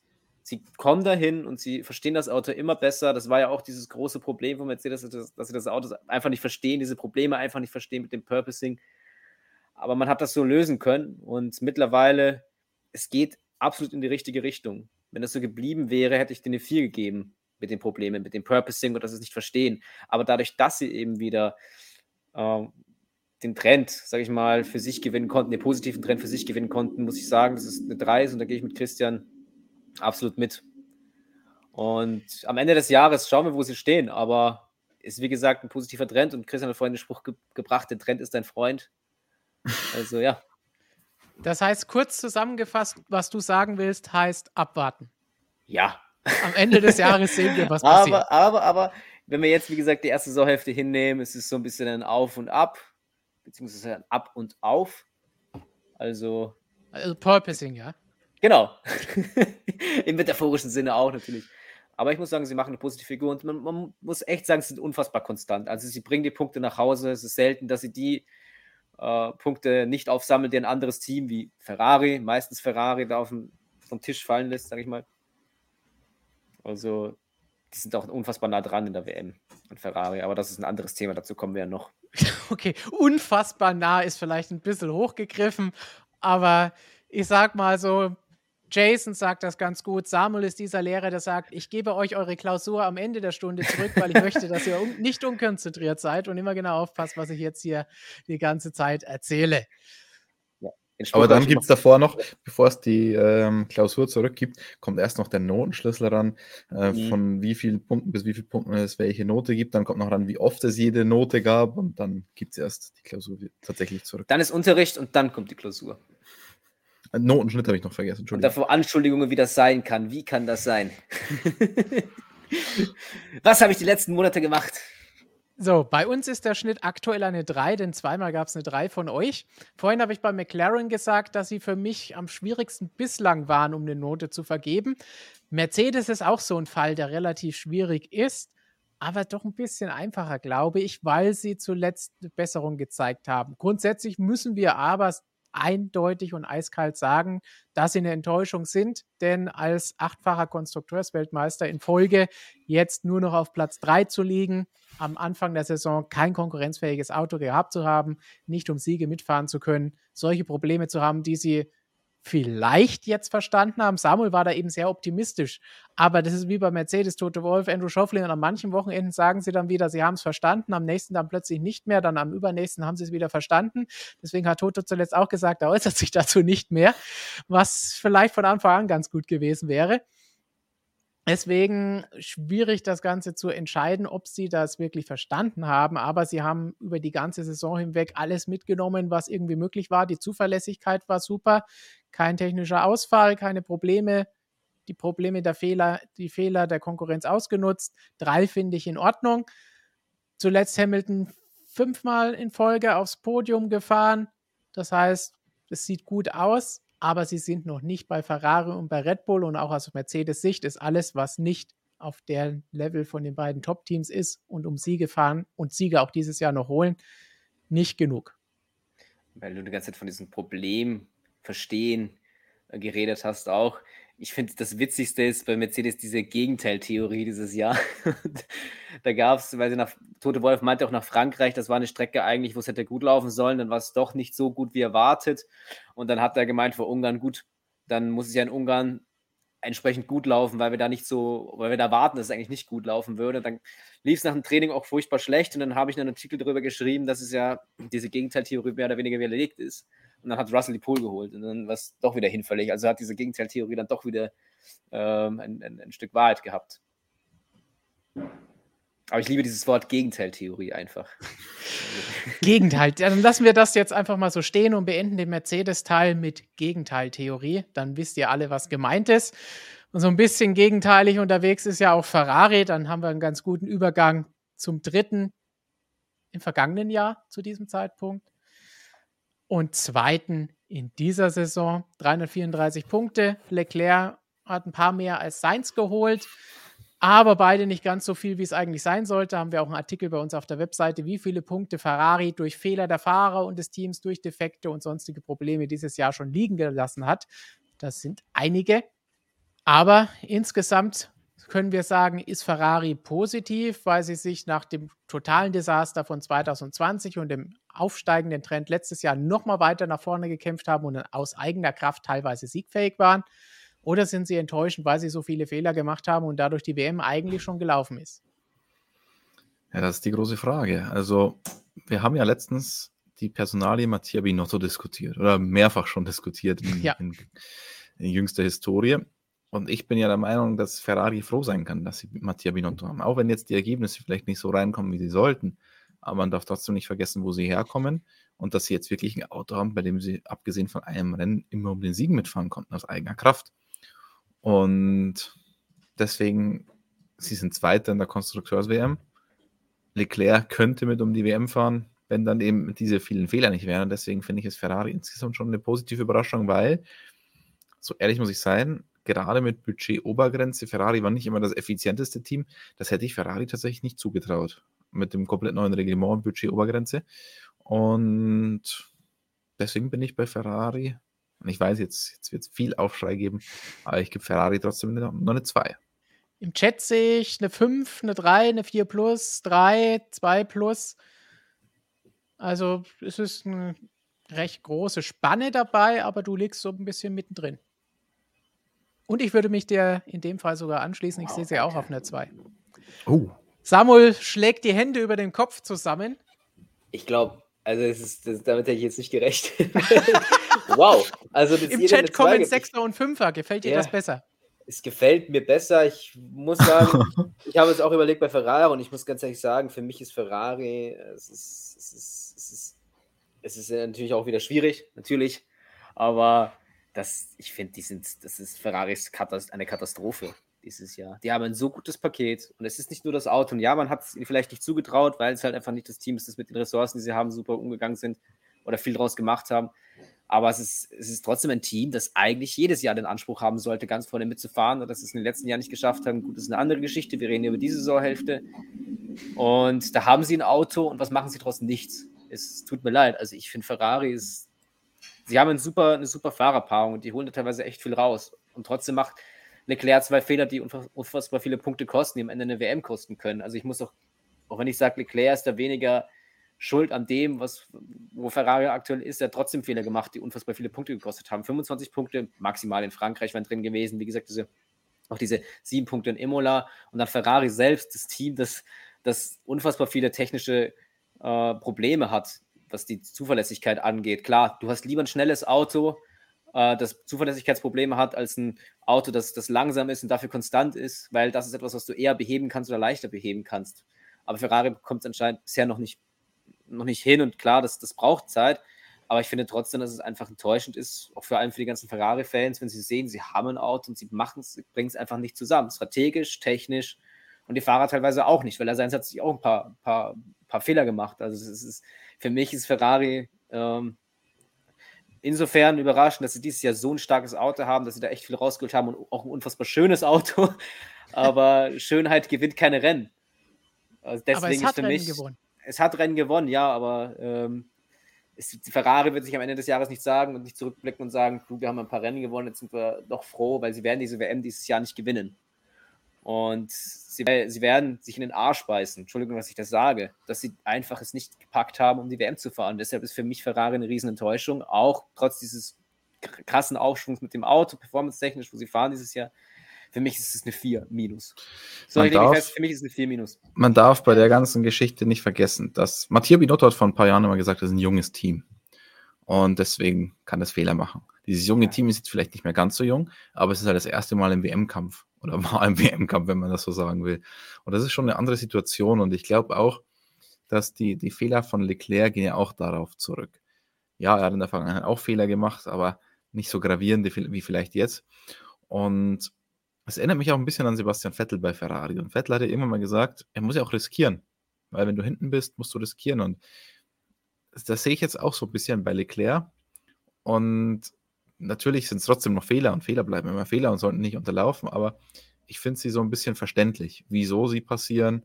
Ähm, auch auf Strategieseite, da ist natürlich auch ein bisschen Angst wahrscheinlich inzwischen dabei, dass man ja nichts mehr falsch macht und das ist ja das Allerschlimmste, wenn man dann in so eine Spirale reinkommt. Und deswegen finde ich es irgendwie menschlich und fast natürlich, dass Ferrari jetzt diese Probleme hat, die sie haben.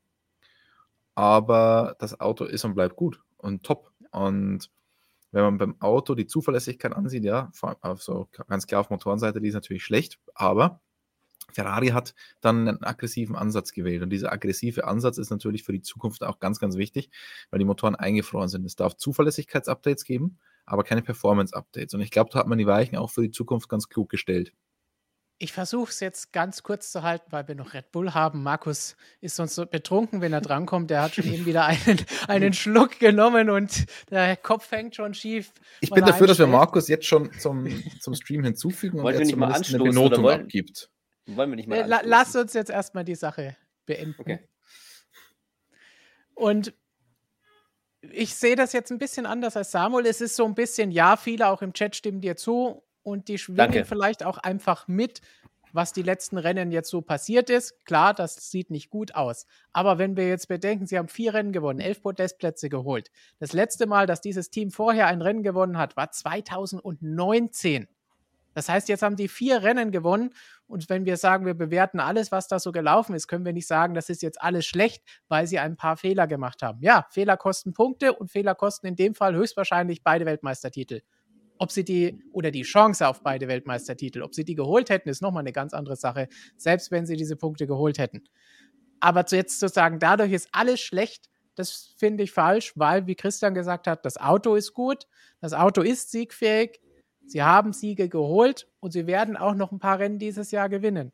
Und den Sprung von dem, was sie 2020 hatten, was sie letztes Jahr hatten, plötzlich alles zu dominieren, der ist halt nicht so einfach. Den schafft nicht jeder einfach mal so. Einfach nur zack, und da sind sie jetzt. Deswegen Sie haben Fehler gemacht, das ist definitiv keine Eins, aber das Auto ist gut und wenn Sie die Fehler abstellen und beweisen, dass Sie das können, nicht nochmal genau die gleichen Fehler machen, dann ist der Rest auch noch gut und nächstes Jahr können Sie beweisen, dass Sie sehr gut sind, indem Sie alle Rennen gewinnen und die Titel abholen. Und ich habe jetzt gute Nachrichten für alle. Nachdem Ferrari jetzt sehr kontrovers war und man da viel drüber sagen konnte, geht Red Bull, glaube ich, schnell. Weil da sage ich einfach eine Eins. es ist tatsächlich wahrscheinlich am einfachsten von fast allen Teams, wenn wir jetzt auf Red Bull schauen. Platz 1 in der WM, 431 Punkte geholt. Irrsinnig im vergangenen Jahr zu dem Zeitpunkt 332,5 gehabt. Also deutlich, deutlich mehr. Verstappen auch deutlich mehr als Perez. Das Auto hatte am Anfang so ein paar Gebrechen, ein paar Defekte, wo man vielleicht ein bisschen was abziehen kann oder auch muss. Aber danach, ansonsten, ich habe schon immer gesagt, für mich vielleicht das schnellste Auto, vor allen Dingen über alle Strecken hinweg. Jetzt mittlerweile zuverlässig. Die Fahrer machen vielleicht mal einen Fehler, aber wenn, dann sieht es wenigstens gut aus, wie bei Leclerc mit seinem 360-Grad-Dreher. Äh, bei Leclerc, bei, bei Max. Und Red Bull sieht aktuell stark aus und hat aktuell, glaube ich, auch wenn Ferrari sich nicht am Riemen reißt, keinen Gegner. Weil Mercedes wird da nicht hinkommen. Deswegen 1 Minus von mir für Red Bull. Es ist wahrscheinlich auch das, was ihr bei Ferrari angesprochen hattet, dass es eine gewisse Zeit braucht, wieder auf ein Level zu kommen, vom Team her, auf Teamebene, dass du, sage ich mal, wieder in der Lage bist, um, um Titel zu kämpfen, dass du es wirklich schaffst, dass da, das sind so viele sag ich mal, Abläufe, die da zusammenspielen müssen. Und das hat man letztes Jahr gesehen, dass es da teilweise ein paar Probleme gab oder Kleinigkeiten, die hätten vielleicht funktionieren müssen. Und trotzdem haben sie am Ende den Fahrertitel gewonnen, wenn auch auf kontroverse Art und Weise. Aber dieses Jahr sind die einfach, finde ich, was das angeht, unantastbar. Sie machen diese Fehler einfach nicht mehr. Und wenn sie Fehler machen, finde ich, machen sie es im nächsten Rennen deutlich besser. Also wenn man bedenkt, wo Verstappen war nach, dem ersten, nach den ersten drei Rennlagen in der WM-Wertung 46 Punkte hinter Leclerc. War auch nicht mal Zweiter. Und da sah es schon, ähm, ja, war man ein bisschen skeptisch, weil es halt diese Zuverlässigkeitsprobleme gab und man auf lange Frist sagen, langfristig sagen musste, das darf in der Saison einfach nicht mehr passieren. Und das ist tatsächlich so. Also sie haben die letzten Rennen, sie machen einfach diese, es ist einfach, es funktioniert einfach bei Red Bull. Also Verstappen ist seither nicht mehr, ist seither nochmal ausgeschieden, seit diesen, seit Australien. Ich glaube nicht mehr. Und auch sonst, ist das Auto einfach, äh, die Updates funktionieren, die man ans Auto bringt. Ich, ich, muss mich der Christian anschließen. Für mich ist es auch eine glatte 1 eigentlich, also keine ins Minus. Das haben sie, sie haben einfach, sind un, nicht unantastbar. Also die, nee, es waren schon unantastbar so. sie sind nicht unantastbar. ja, dass sie es sind, haben sie am Anfang gezeigt, denn da waren ja. noch ein paar Ausfälle mit dabei, technische Probleme und etwas, was Chris Ohm auch nochmal anspricht, bei Sergio Perez läuft es zuletzt auch nicht ganz so rund. Wenn wir das ganze Team ja. anschauen und sagen, Daniel Ricciardo müssen wir mit reinrechnen, müssen wir auch sagen, die letzten paar Rennen war Perez wirklich enttäuschend, haben wir auch schon mehrfach hier an dieser Stelle gesagt. Aber insgesamt ist Perez immer noch auf Rang 3 der Fahrerweltmeisterschaft und ihm fehlen nur ja. fünf Punkte auf Charles Leclerc. Also es ist natürlich dann, okay, the trend is your friend an der Stelle wieder und die letzten Rennen waren nicht optimal, aber insgesamt meckern auf hohem Niveau. Das definitiv, deswegen 1 minus oder finde ich, ist, ist für mich ja. vertretbar. Ich verstehe, wenn ihr sagt, ne, Auto war eh immer schnell und zwei, drei Ausfälle kann ich verkraften. Auch in Ordnung. Im Chat sehe ich auch viele 1er, 1 minus, 1,5. 1 bis 2. Also da sind sie, denke ich, auf der gleichen Wellenlänge unterwegs, wie wir das auch sind. Aber ja. ob wir bei all dem völlig falsch gelegen haben oder auch nicht, das erfahren wir jetzt von dem Mann, der über alles Bescheid weiß, was Formel 1 angeht. Hallo Markus. Servus, grüß euch. Hallo Markus. Prost. Und ah ja.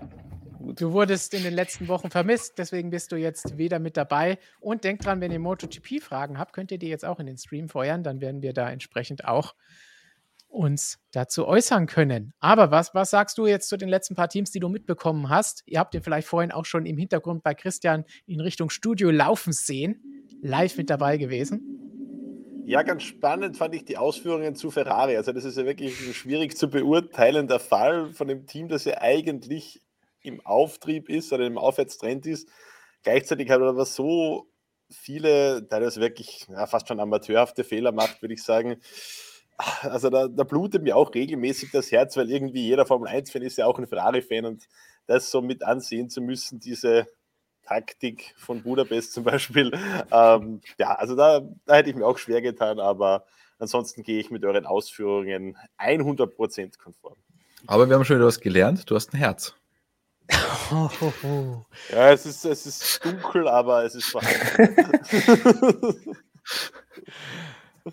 so, wir haben auch eine Frage schon für dich dabei, oh. wenn ich sie zwischen all den vielen Fragen, die Tom, der heute nicht nur die Bildregie übernimmt, sondern auch die Fragen raussucht, hier irgendwo zwischen all den vielen Fragen rausgesucht hat. Und zwar lautet die, diese Frage für Markus und die kann für niemand anderen sein, aber ich finde sie nicht. Die lautet: Gibt es Cervix Fun, Fact, Fun Facts noch? Oh ja, oh, wow. stimmt. Eine, eine beliebte, ein beliebter Klassiker. Da hätte ich jetzt was vorbereiten müssen. Äh, gib mir ein bisschen Zeit, Martin. Ich überlege mir bis zum äh, Sendungsende hoffentlich was.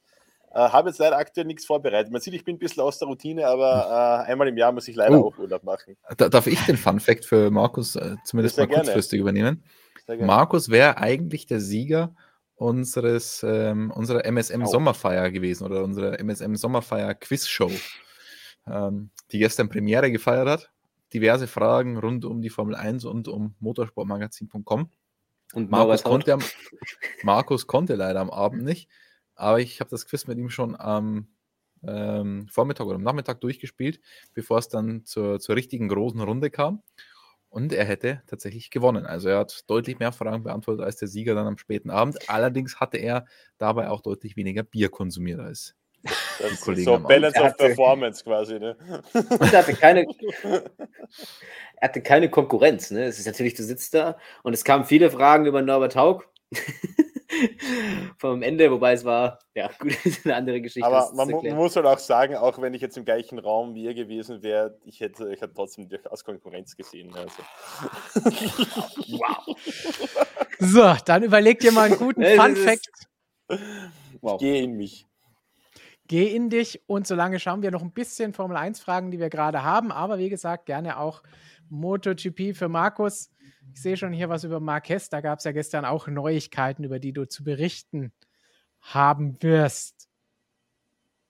So, und dann hab, schauen wir. Gott, ich habe schon, ich hab schon einen Fun Fact. Den habe ich gerade vorher zufällig beim, beim Durchscrollen auf äh, Twitter gefunden. Das ist wirklich ein, ein, ein, sehr funny Fun Fact.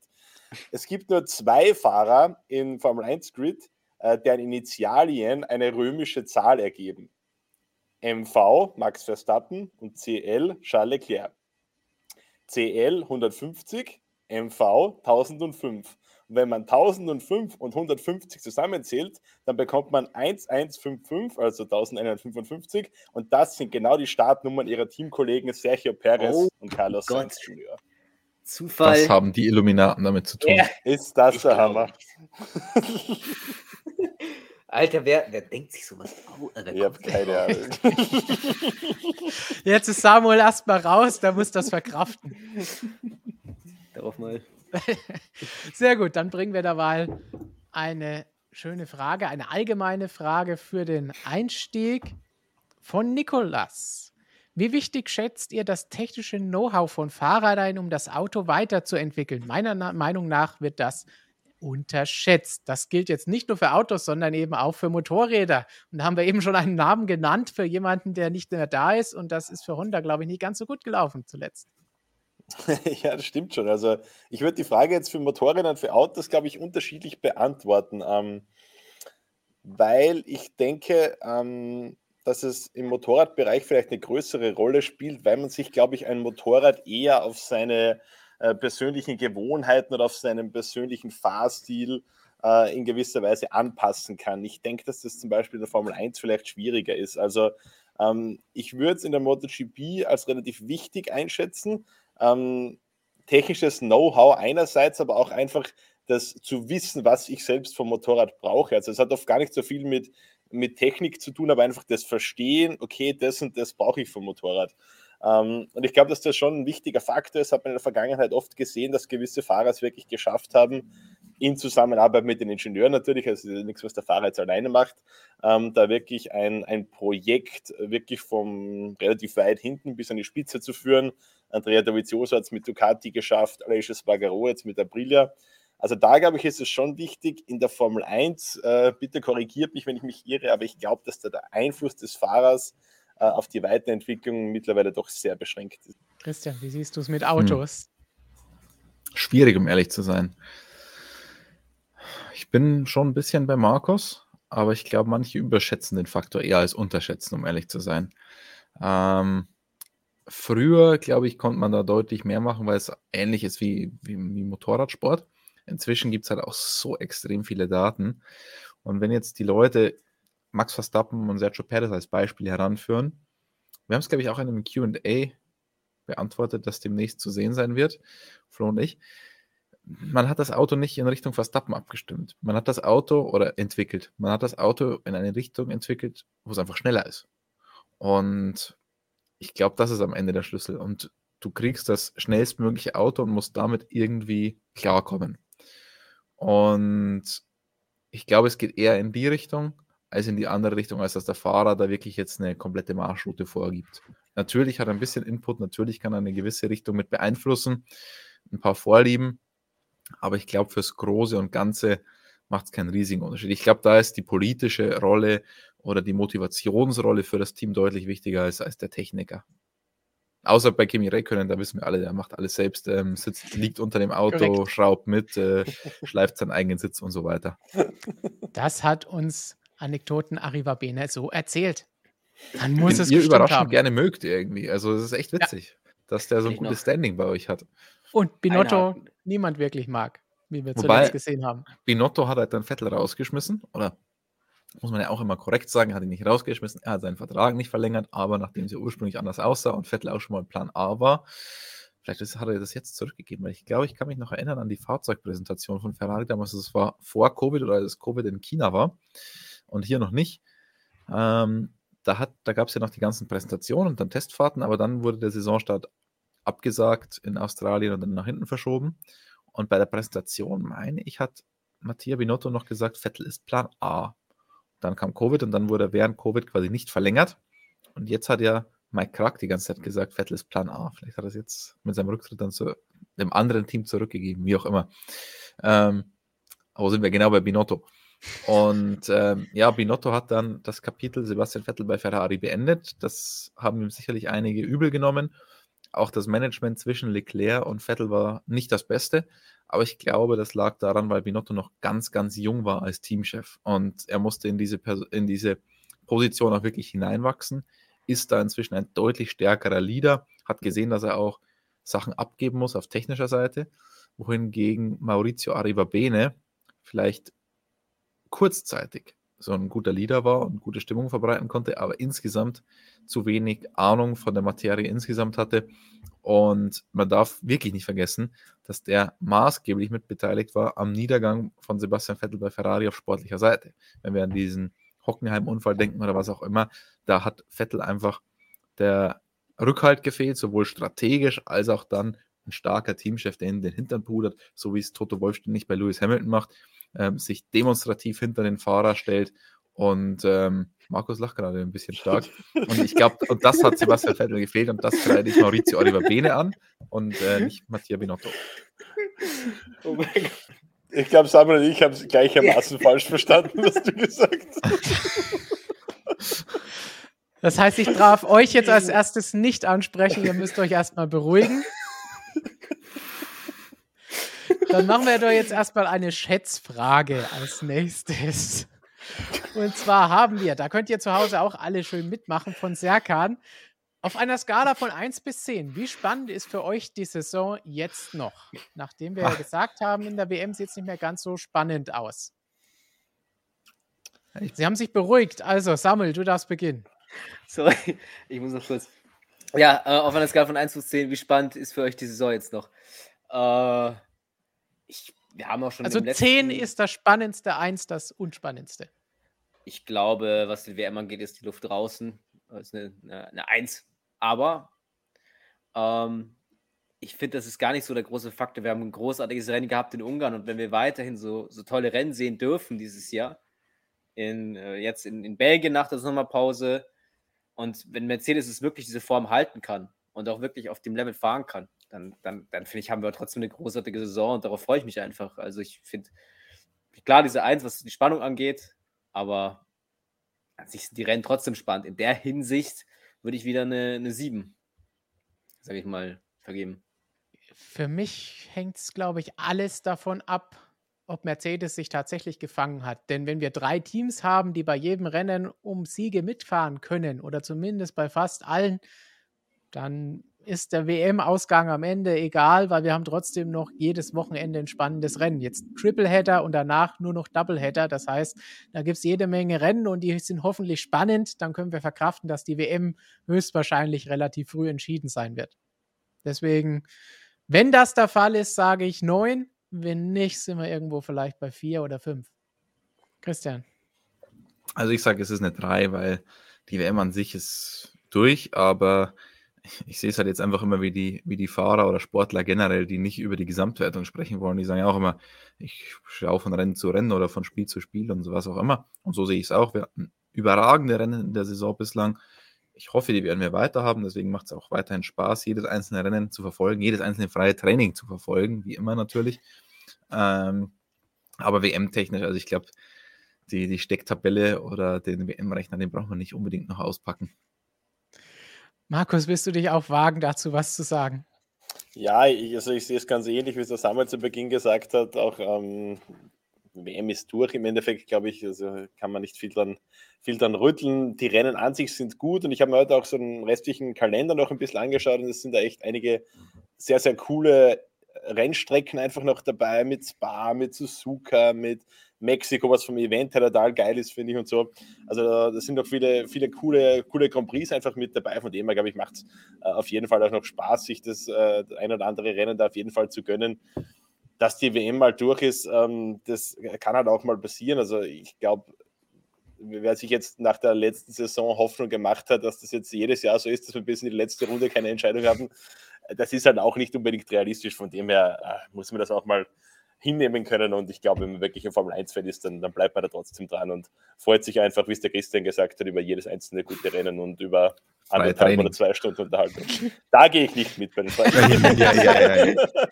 ja, ja ihr bei der Mut bei der MotoGP streicht ihr ja auch schon Trainings von in drei Monaten. Also. Genau, ja, weil wir, so, so gute, weil wir so gute Rennkalender kreieren, wo wir dann draufkommen, dass das alles so nicht ausgehen kann. Ei, ei, ei, Übrigens, ich habe gestern ähm, bei unserer Sommerfeier ein interessantes Gespräch gehabt und da habe ich dann zugegeben, irgendwie bin ich froh, dass die WM nicht, mehr, nicht so spannend ist, weil ich vom letzten Jahr leicht geschädigt bin. Es ist, weil letztes Jahr war es einfach so verrückt und irgendwie so anstrengend am Ende dass ich jetzt irgendwie ganz froh bin, dass man mal ein bisschen durchschnaufen kann. Nachdem ja. es ja zu Beginn der Saison schon wieder fast ähnlich aussah. Es ist wie wenn du ein Jahr lang jeden Tag 33 Grad hast, 35 Grad, was auch immer. Da freust du dich dann auch mal wieder ein bisschen über Abkühlung. Abkühlung hat, glaube ich, auch unser Zuschauer Christian gebraucht. Der hat nämlich gesagt, dieses Bild, das ihr ihm eben vermittelt habt, das muss er erstmal wieder aus dem Kopf raufbekommen. Ich hoffe, das hat funktioniert. Und dann gehen wir schnell weiter zur nächsten Frage oder zum nächsten Kommentar. Erstmal vielen Dank an Romeo. Der meint, Alpine verpflichtet Romeo Leder Gaming für 2023.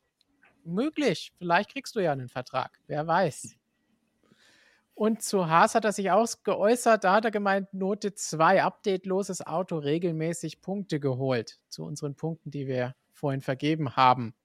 Noch als kleiner Nachtrag dazu. Und wenn wir schon bei Haas sind, gehen wir auf die Frage von Justin ein. Ich finde mittlerweile, dass Günther Steiner kein guter Teamchef ist, sagt er. Vielleicht ein bisschen besser als Ottmar, uh, der in meinen Augen auch kein gutes Bild abgibt, zumindest in dieser Saison. So, hm. was halten wir jetzt sowohl von Günther Steiner als auch von Ottmar? Habe ich vorhin nicht gesagt, das Thema lassen wir jetzt für den Moment oder, oder wollen wir äh, nicht näher drauf eingehen? will es nicht lassen. Äh, deswegen äh, gebe ich die Frage jetzt mal gerne an Samuel weiter. Wow. Ähm, ja, ich finde, ich würde nicht sagen, also ich, ich halte Günter Steiner schon für einen guten Teamchef. Ich glaube, dass er einfach unfassbar temperamentvolle Fahrer oft hat. Also ich glaube, äh, oder ein schwieriges Paket hat mit Roman Grosjean gehabt hat. Also Roman Grosjean und Kevin Magnussen äh, ist bekannt, dass sie nicht so leicht sind. Das ist halt so ein Hühnerstall, mehr oder weniger, das, grob gesagt, äh, den er da irgendwie ähm, beisammenhalten muss. Und sage ich mal, ruhig halten muss. Das ist nicht so leicht und ich finde, den Job macht er gut, weil er auch jemand ist, der, finde ich, schon eine Autorität ausstrahlt. Also würde ich, würde ich nicht sagen, das ist ein schlechter Teamchef. Besser als Ottmar. Ich finde auch Ottmar, halt, halt ich persönlich finde guten Teamchef. Also er war bei den erfolgreichen Jahren von, von, von Force India Racing Point, da hat er immer eine gute Figur abgegeben und ich halte den für unfassbar kompetent. Und ähnlich ist es bei Günter Steiner. Der hat jetzt mit, also ich finde, macht einen guten Job, weil er einfach die Leute, sag ich mal, in seiner, sag ich mal, Krallen halten kann, sag ich mal. Das ist einfach autoritär, finde ich, macht er eine gute Figur. Und das braucht man bei diesem Team. Ich wüsste auch nicht, also ich würde jetzt nicht sagen, mit wem man den ersetzen könnte. Das wüsste ich jetzt auch nicht bei, bei Haas und das ist auch gar nicht notwendig. Ich glaube, man musste ja auch dafür. Ein Bild von außen auf die, auf die beiden. Ja. Also Wie? Ottmar Schaffner kann ich jetzt nicht beurteilen irgendwie, aber Günther Steiner, wenn ich den jetzt so sehe, der ist irgendwie für mich so ein bisschen so ein Typ wie, wie Jose Mourinho als Fußballtrainer. Also der ist nach außen so irgendwie so, so laut und hat die markigen Sprüche und sowas. Nur was das Ganze halt bedeutet, ist, dass er sehr viel Aufmerksamkeit im negativen Sinne ähm, von seinen Fahrern weghält und die ihm dafür wahrscheinlich sehr dankbar sind manchmal. Also ähm, José Mourinho war ja auch so einer, der hat sich halt gerne einfach in der Öffentlichkeit zum Idioten gemacht, wenn das sein musste und dafür wurden seine Spiele in Ruhe gelassen. Und das ist für mich so ein bisschen der Eindruck, den ich von ihm habe. Der stellt sich halt in der Öffentlichkeit hin, poltert da ein bisschen rum, äh, aber dafür ist dann äh, quasi teamintern Ruhe. Das könnte ich mir so ein bisschen mhm. vorstellen, jetzt von außen betrachtet. Dem stimme ich zu. Und José Mourinho, der Vergleich ist sehr gut. Ich glaube, in dieser Saison war es intern auch nicht ganz so ruhig. Ähm, vielleicht auch aufgrund der ein oder anderen TV-Station und des ein oder anderen Interviews dann, aber ich, ich verstehe, was du meinst, aber ich glaube, ganz so ruhig ist es mit ihm dann intern auch nicht. Also ich glaube, der kann schon auch richtig gut auf den Tisch hauen, wenn es sein muss. Muss ja auch sein, manchmal ist ja auch. Ja. Wenn es nicht gerade die Tür ist. ja, das machen andere. Dafür sind die Fahrer zuständig. Gut, von Matthias erstmal vielen Dank für den Superchat und auch das Abonnement unseres Printmagazin. Er ist seit der Red Bull-Ausgabe Abonnent, sagt er. Und ich muss sagen, jetzt weiß ich, warum er immer vom Duft redet. Das geht wieder in die Richtung, die wir vorhin gesagt haben. Wenn ihr sie ausgelesen habt, hängt euch die Hefte überall an die Wände und an die Türen oder ins Auto und schon habt ihr ein schönes Duftheftchen. Aber ach, den Ottmar haben wir jetzt ganz vergessen, gell? Eigentlich der, aus der letzten Frage. Hm, der Ottmar. Ist ganz interessant, weil der war ja, ich würde sagen, lange Zeit einer der am besten bewertetsten Teamchefs, wenn man sich so im Fahrerlager umgehört hat. Ähm, wirklich hoch eingeschätzt von, von allen und jetzt rausgeschmissen bei Aston Martin, nachdem es überhaupt nicht lief. Bei Alpine jetzt in dieses Chaos reingekommen. Ich finde es wirklich interessant, weil bei Aston Martin, ich habe das letzte Mal länger mit ihm gesprochen und er meinte er so, naja, weil wir auch über die, die Stimmung im Team gesprochen haben, und meinte er, er kann das jetzt nicht sagen, er ist ja jetzt nicht mehr beim Team, er kann mir nur so viel sagen, solange er das Team geführt hat, war die Stimmung okay. Und das ist eine ganz interessante Formulierung, weil solange er das Team geführt hat, die Frage ist natürlich, hat er das Team noch geführt, als Lawrence Stroll an Bord war? Und deswegen weiß ich nicht, ob man ihm dafür den Niedergang bei Aston Martin, Racing Point, Force India, wie auch immer, jetzt eine Mitschuld geben kann. Vielleicht eine Mitschuld ja, aber sicher nicht die alleinige Schuld. Äh, hätte er schalten und walten dürfen, wie er das wollte, wie das zu VJs Zeiten der Fall war, ähm, kann ich mir durchaus vorstellen, dass das Team heute anders dastehen würde, dass da noch ein anderer Spirit im Team wäre und so weiter. Das, was jetzt bei Alpine los ist, ist natürlich eine absolute Vollkatastrophe. Aber da muss man sich auch die Frage stellen, ist er dafür verantwortlich? Er ist seit dieser Saison dabei. Vertragsoptionen und so weiter, schwierig einzuschätzen, aber was man hört, wurden die Fehler teilweise schon zuvor begangen oder genau in dieser Übergangszeit. Und dann ist er natürlich jetzt in einer richtig blöden Situation. Er muss seinen Kopf hinhalten und das Ganze erklären, teilweise rechtlich dagegen vorgehen, obwohl er es möglicherweise gar nicht verbockt hat. Also da wäre ich jetzt tatsächlich vorsichtig. Ähm, die Vergangenheit, die vergangenen Erfolge, die er aus relativ wenig Mitteln gemacht hat, die sprechen eigentlich für ihn. Und, ja, gut, nicht unbedingt bei, bei BAR oder Honda. Ähm, aber der, der hat schon auch ordentlich was geleistet, darf man nicht vergessen. Genau, haben wir letzte Woche ja auch schon ein bisschen in Schutz genommen, weil er ist für vieles, was jetzt bei der Piastri-Sache abgelaufen ist, jetzt nicht wirklich mhm. zuständig und verantwortlich, weil es ist jetzt für alle, die das sehen, natürlich das, was jetzt gerade aktuell ist. Aber er war gar nicht im Team, als die Verträge gemacht wurden. Klar kann man sagen, er müsste sie dann kennen, aber er kann sie deswegen auch nicht ändern. Und da ist er natürlich nicht für verantwortlich. Das Einzige, was man vielleicht eher sagen kann, ist diese teaminternen Duelle, die wir vorhin auch schon mal genannt haben, dass da nicht eher Machtwort gesprochen wird, aber andererseits, wo sie rumfahren, ist es im Zweifel auch nicht kriegsentscheidend. Deswegen würde ich sagen, kann man ihm da auch nicht so wahnsinnig viel vorwerfen. Voll. Also wie gesagt, ich halte Ottmar Schaffenauer immer noch für einen unfassbar kompetenten Teamchef, hat eine, immer eine gute Figur gemacht, immer eine sehr, sehr, sehr professionelle Figur gemacht. Ähm, er ist, ich will nicht sagen, das Gegenteil von Günter Steiner, aber, aber äh, beide Das kann man jetzt aber auch falsch verstehen. ich, ich, beide strahlen dich unfassbar durch ihre Eigenschaften, durch ihre Besonderheiten. Günter Steiner ist ja diese Bullige wahrscheinlich. Kann man jetzt drüber spekulieren, wie sehr das mit seiner Südtiroler Herkunft zusammenhängt. Dann müssen wir den Kollegen Niedermeyer fragen. aber Ottmar ist doch Schweizer. Ist einfach... Der Niedermeyer. Ah ja, stimmt. Wird vermutet. Wenigstens aber, einen damit reingelegt. Ja, nee, aber, aber Ottmar ist für mich, finde ich, einfach immer ein Profes macht, gibt immer eine professionelle Figur, finde ich. Und hat einen guten Biergeschmack, muss man auch mal festhalten. Oh, und passt dazu, Christian, haben wir eine, eine, Aussage für dich von Björn. Der sagt nämlich, weniger Weizenbier trinken, dann wird das Kart schneller. Der hat wohl mitbekommen, hey, hey, hey, ich bin hier, nicht, so bin hier nicht der Waldi. Ich bin hier nicht der Waldi. Kein Weizen, nur Helles oder Märzen. Und wenn wir schon bei Alpine sind, Tornado Stream stellt fest, hat Alonso den Plan, der älteste Fahrer der Neuzeit zu werden. So. Indem er ja noch gedenkt, nicht allzu früh aufzuhören und unbedingt mehr als ein Jahresverträge unterschreiben möchte. Da fange ich gleich mal an. Alonso, es geht nicht ums Alter. Das Einzige, was zählt, ist das, was auf der Stoppuhr steht. Ne? Das, das Erste, was man sagen muss. Ähm, ja, Alonso, ich, im Feld ist er, glaube ich, ist er nicht der älteste Fahrer sogar? Also. Ja, im Feld in der aktuellen Formel 1 schon. definitiv. Nicht wahrscheinlich, definitiv. der ewige Also, ich finde. Also, ich glaube, er hat andere Pläne als der älteste Fahrer der Formel 1 oder der Neuzeit zu werden, aber äh, wie gesagt, bei ihm geht es nicht um Zeit, bei ihm geht es nur, also schon um Zeit, aber nicht um Alter Zeit, sondern um die Zeit, die auf der Stoppuhr steht. Und da macht er immer noch einen guten Job. Schauen wir mal, wie es nächstes Jahr bei Aston Martin läuft. Und ich glaube aber schon, weil wenn man das jetzt ganz, das Ganze weiterspinnt, mehrere Jahre bei Aston Martin unterschrieben.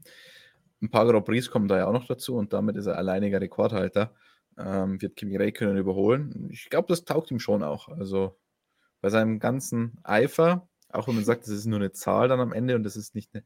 Ich, es ist schon auch eine Leistung, so lange in der Formel 1 zu sein. Ich glaube, das taugt ihm schon ein bisschen kann, das ist was, was er erzählen kann, wenn, wenn er dann wieder gefragt wird, ja, aber Plan ist nicht aufgegangen, L-Plan ist nicht aufgegangen, wurde es nicht mehr Weltmeister, hast keine Rennen mehr gewonnen, was auch immer, dann kann er trotzdem noch sagen, ja, aber ähm, meisten Grand Prix aller Fahrer in der Geschichte des Sports und was auch, ist ja auch eine Leistung. Muss man ja auch sagen, aber das ist, ich glaube, das gibt ihm schon auch was, finde ich da ganz cool. So, dann kommen wir doch einmal zurück zu Aston Martin. Romeo fragt da nämlich, findet ihr Lawrence Stroll hat zu viel Macht bei Aston Martin? Wenn man die Frage ganz kurz beantwortet, würde ich sagen einfach ja. Weil, naja, ganz ehrlich, also jetzt mal unabhängig davon, was er mit dem Team macht, und ich höre auch viele positive Sachen, darf man jetzt an der Stelle auch nicht ja. vergessen. Also Zulieferer werden auf einmal bezahlt und so weiter. Also das ähm, war ja in dem Team auch nicht immer so. Und Leute, die mit ihm teilweise da zusammenarbeiten auf dieser Ebene, sprechen, sprechen sehr gut von ihm. Also nicht falsch verstehen. Aber wieso er da zu viel macht, wieso sage ich das trotzdem so ganz pauschal? Naja, wenn du ein Team hast, musst du schauen, dass du die zwei besten Fahrer drin sitzen hast. Und das ist schon mal de facto nicht der Fall. Und deswegen hat er zu viel Macht. Ich würde es mal umformulieren. Er hat nicht zu viel Macht. Er, ihm gehört das Ganze. Er hat alle Macht, kann mhm. machen, was er will. Aber er hängt sich zu viel in Dinge rein, die er vielleicht nicht reinhängen sollte. Das heißt, er hat vielleicht zu viel Einfluss auf wobei, das Tagesgeschehen. Wobei Mike Krack doch zuletzt gesagt hat, dass es nach außen ein falsches Bild von der ganzen Geschichte dass er gar nicht so viel Einfluss hat oder so viel, sage ich mal, reingreift in das ganze Geschehen, sondern äh, dass man den schon sich mal gewisse Freiheiten hat als Teamchef auch, oder sage ich mal. gewisse Freiheiten als Teamchef hat, das sagt aber schon alles, oder? ja, dass man schon, dass man schon frei ist. Der, aber der, das, der Teamchef, der muss nicht mal fragen, ob er auf Toilette gehen darf. aber dass er, sage ich mal, einfach, äh, dass er, Mike Krack zumindest behauptet oder sagt, dass es einfach normal ist, dass man als Inhaber des Teams einfach ab und zu Berichterstattung haben möchte von dem, was im Team aktuell passiert, aber dass er sonst dem Team quasi machen, das Team machen lässt. Ähm, aber klar, wie, ich glaube, was Stefan gesagt hat, in dem Fall so, was Stefan gesagt hat, ist, glaube ich, so richtig. Er ist Inhaber des Teams. Er hat die Macht, die er hat als Inhaber des Teams. Und das ist jetzt nicht zu viel oder zu wenig. Das ist halt so, wie es ist. Er hat die Macht. Die Frage ist, sollte er sie immer Genau. und überall nutzen? Und, und wie, wie nutzt er sie vor allem? Ich glaube, die Frage ist halt auch, wer sollte generell in dem Team Macht haben? Sollte der Teaminhaber Macht im Sinne von strategischen Entscheidungen haben? Ist teilweise schwierig, weil der Teaminhaber zeichnet sich meistens mal in erster Linie dadurch aus, dass er Kohle hat, aber nicht unbedingt, dass er jetzt das wahnsinnige Fachwissen von der Formel 1 hat. Das ist meistens dann eben der Teammanager oder wie auch immer die Position dann halt genau genannt wird. Also ähm, ja, dass der natürlich gewisse Entscheidungen treffen kann, weil er die Kohle hergibt, ist logisch. Aber dass man dann, wenn es ein bisschen mehr ins Detail geht, vielleicht schon eher die Leute, die Fachleute wirklich arbeiten lässt, glaube ich, ist schon auch schlauer. Also ich habe schon das Gefühl, dass sich gewisse Teambesitzer da selbst ein bisschen überschätzen in dem, was sie wirklich können und was sie auch vielleicht vom Rennsport verstehen. Wenn Markus da schon mal da ist, sagt Etienne, guten Abend, Markus. Wann wird Elia Bartolini und Matteo Bertele in der VR46 Akademie vorgestellt? Ich habe leider die internen äh, VR46 Academy Datenakte nicht meiner Hand, von dem her kann ich das nicht sagen. Äh, ich glaube auch nicht, dass das ein allzu großes Event werden wird. Also das ist eigentlich meistens einfach so, ja, okay, das ist in der Academy, der hat jetzt einen VR46 Sticker auf der Lederkombi. Also das ist jetzt nicht äh, eine Teampräsentation mit internationalem Medienauflauf, von dem her äh, würde Hat- ich mir jetzt von diesem Event, so, äh, insofern es überhaupt ein ein Event ist, nicht zu viel erwarten. Ach so, Hat Valentino Rossi dazu viel Macht? Ähm, Markus, ich habe eine Frage, weil du gerade gesagt hast, Sticker Bitte. auf der, auf der Lederkombi. Weißt du, ob das Ja. Sticker sind? Oder ist, bei Formel 1 Overalls war das ja lange Zeit aufgenäht, inzwischen ist es eher so Nee, es ist eigentlich aufgedruckt. aufgedruckt, ist es eigentlich, ja. Okay. Ja. Also es ist ein Druck auf, der Leder, auf dem Leder eigentlich, ja. So, eine, eine Speedround für Markus von Simon. Wer wird Moto, MotoGP-Champion? Du hast sicherlich auch eine Glaskugel. Das ist meine Glaskugel hier. äh, nee, ich habe zu Saisonbeginn oder vor Saisonbeginn habe ich gesagt, Francesco Bagnaia, bin zwischenzeitlich ein bisschen vom Glauben abgefallen, aber jetzt die letzten zwei Rennen gewonnen, ordentlich Punkte gut gemacht. Darum sage ich auch jetzt nach wie vor, Francesco Bagnaia wird MotoGP-Weltmeister 2022. Geil, gehe ich eine jetzt- Wette ein. Sixpack Bier, ich setze auf Quattararo. Ich setze auch auf Quattararo. Das ich sind ehrlich feige sagen. Hunde. Bist du das nicht gewohnt? ja. Jetzt ist Ein es mal öffentlich. Jetzt ist dokumentiert für alle, die zuschauen und sich hinterher anschauen oder anhören. Von Straßenbahn. Ein Wort Antwort, ganz schnell. Gibt es dieses Jahr noch andere Sieger außer Red Bull und Ferrari? Ja. ja. Ja. Die Variante, während Christian überlegt, ist natürlich Mercedes, worauf wahrscheinlich am meisten die ersten denken. Und die zweite, es kommt wieder irgend so ein verrücktes Rennen, wo irgendwer gewinnen kann. Ja, Hamilton gewinnt Singapur. Oh, gleich mit Rennen. Das ist Und Fahrer. Hamilton hat in Aber- jeder Saison seiner Formel 1-Karriere mindestens ein Rennen gewonnen, das Das bleibt stimmt. dabei. Und er hat Ich Ungarn glaube nicht gewonnen, wo das eigentlich am logischen gewesen wäre. wenn wir von der Stat also diese Statistik über diese Statistik sprechen, dass Hamilton bis jetzt in jedes Jahr, in jedem Jahr seiner Karriere ein Rennen gewonnen hat, ich glaube, dass die dieses Jahr bricht. Ich glaube, das war's. Ich glaube, der wird dieses Jahr kein Rennen gewinnen. Ich glaube eher, dass Russell das Rennen gewinnt. Aber ja, das ist mein Tipp. Aber es wird noch einen weiteren Sieger geben. Vielen Dank für die Einwortantworten. Gern geschehen. Sehr gut. Von Professor Dr. Racer. Erstmal danke dafür.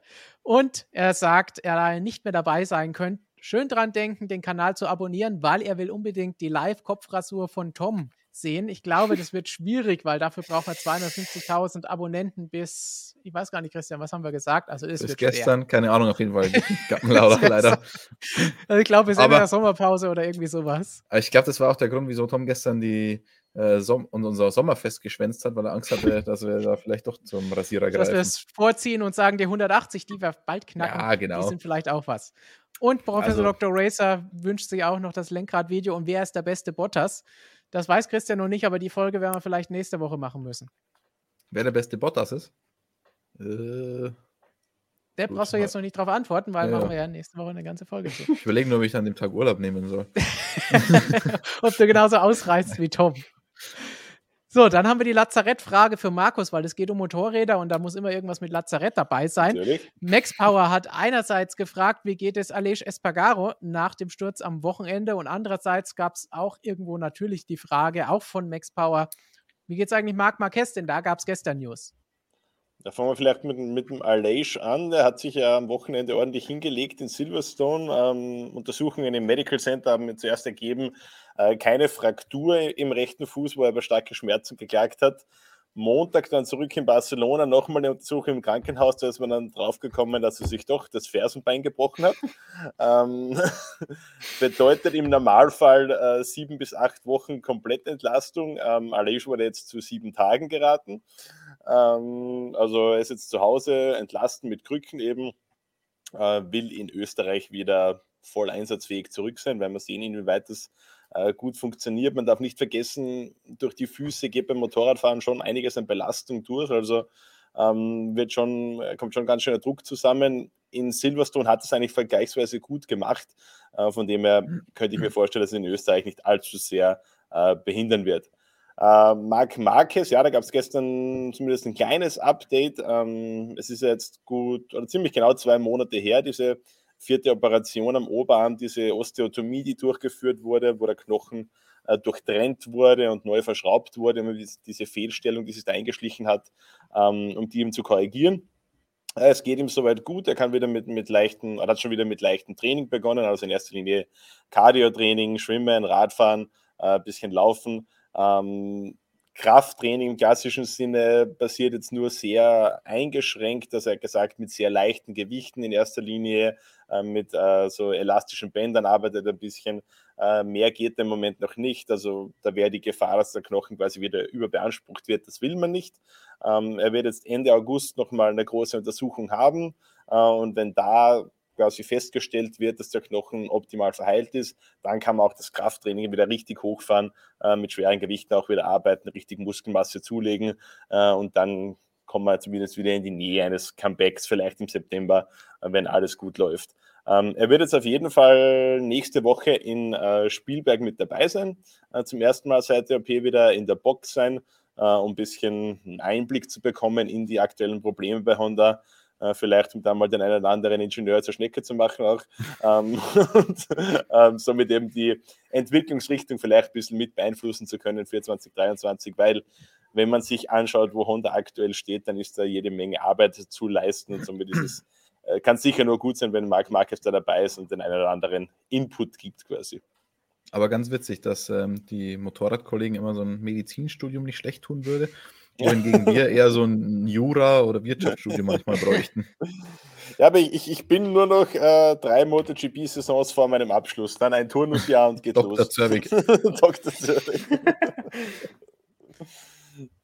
Es wird nochmal ein Dr. Zervik verlangt von Max Power und da geht es um den Unfall bei den acht Stunden in Suzuka. Jo, äh, Gino Ray, ähm, man weiß nicht allzu viel, also die Informationen kommen eigentlich äh, nur von der Familie bis jetzt. Ähm, mein letzter Wissensstand ist, äh, er wurde operiert, hat relativ schwere äh, Kopfverletzungen äh, davon getragen, ähm, ist noch im, oder sediert halt quasi im künstlichen Tiefschlaf, äh, dürfte aber auf dem Weg der Besserung sein, also die Anzeichen sind positiv, aber äh, aktuell äh, eine völlige Entwarnung äh, gibt es quasi noch nicht. Das ist mein letzter Wissensstand. Wie gesagt, das sind die Informationen, die die Familie immer rausgibt. Alles andere ist äh, Spekulation, Gerüchte, was auch immer. Da, da, das wollen wir nicht kommentieren. Machen wir wieder eine Einwortantwort und ich weiß jetzt schon, dass es nicht funktionieren wird. Aber wir versuchen es trotzdem von Gamer die Frage: Wird das Duell Alonso gegen Ocon eskalieren? Ja. Mm, Nein. Nein. Ich hätte jetzt auch Nein gesagt, aber Christian ist überzeugt, kam sofort als erster, als erster mit Ja, wie, gesch wie geschossen heraus. Warum?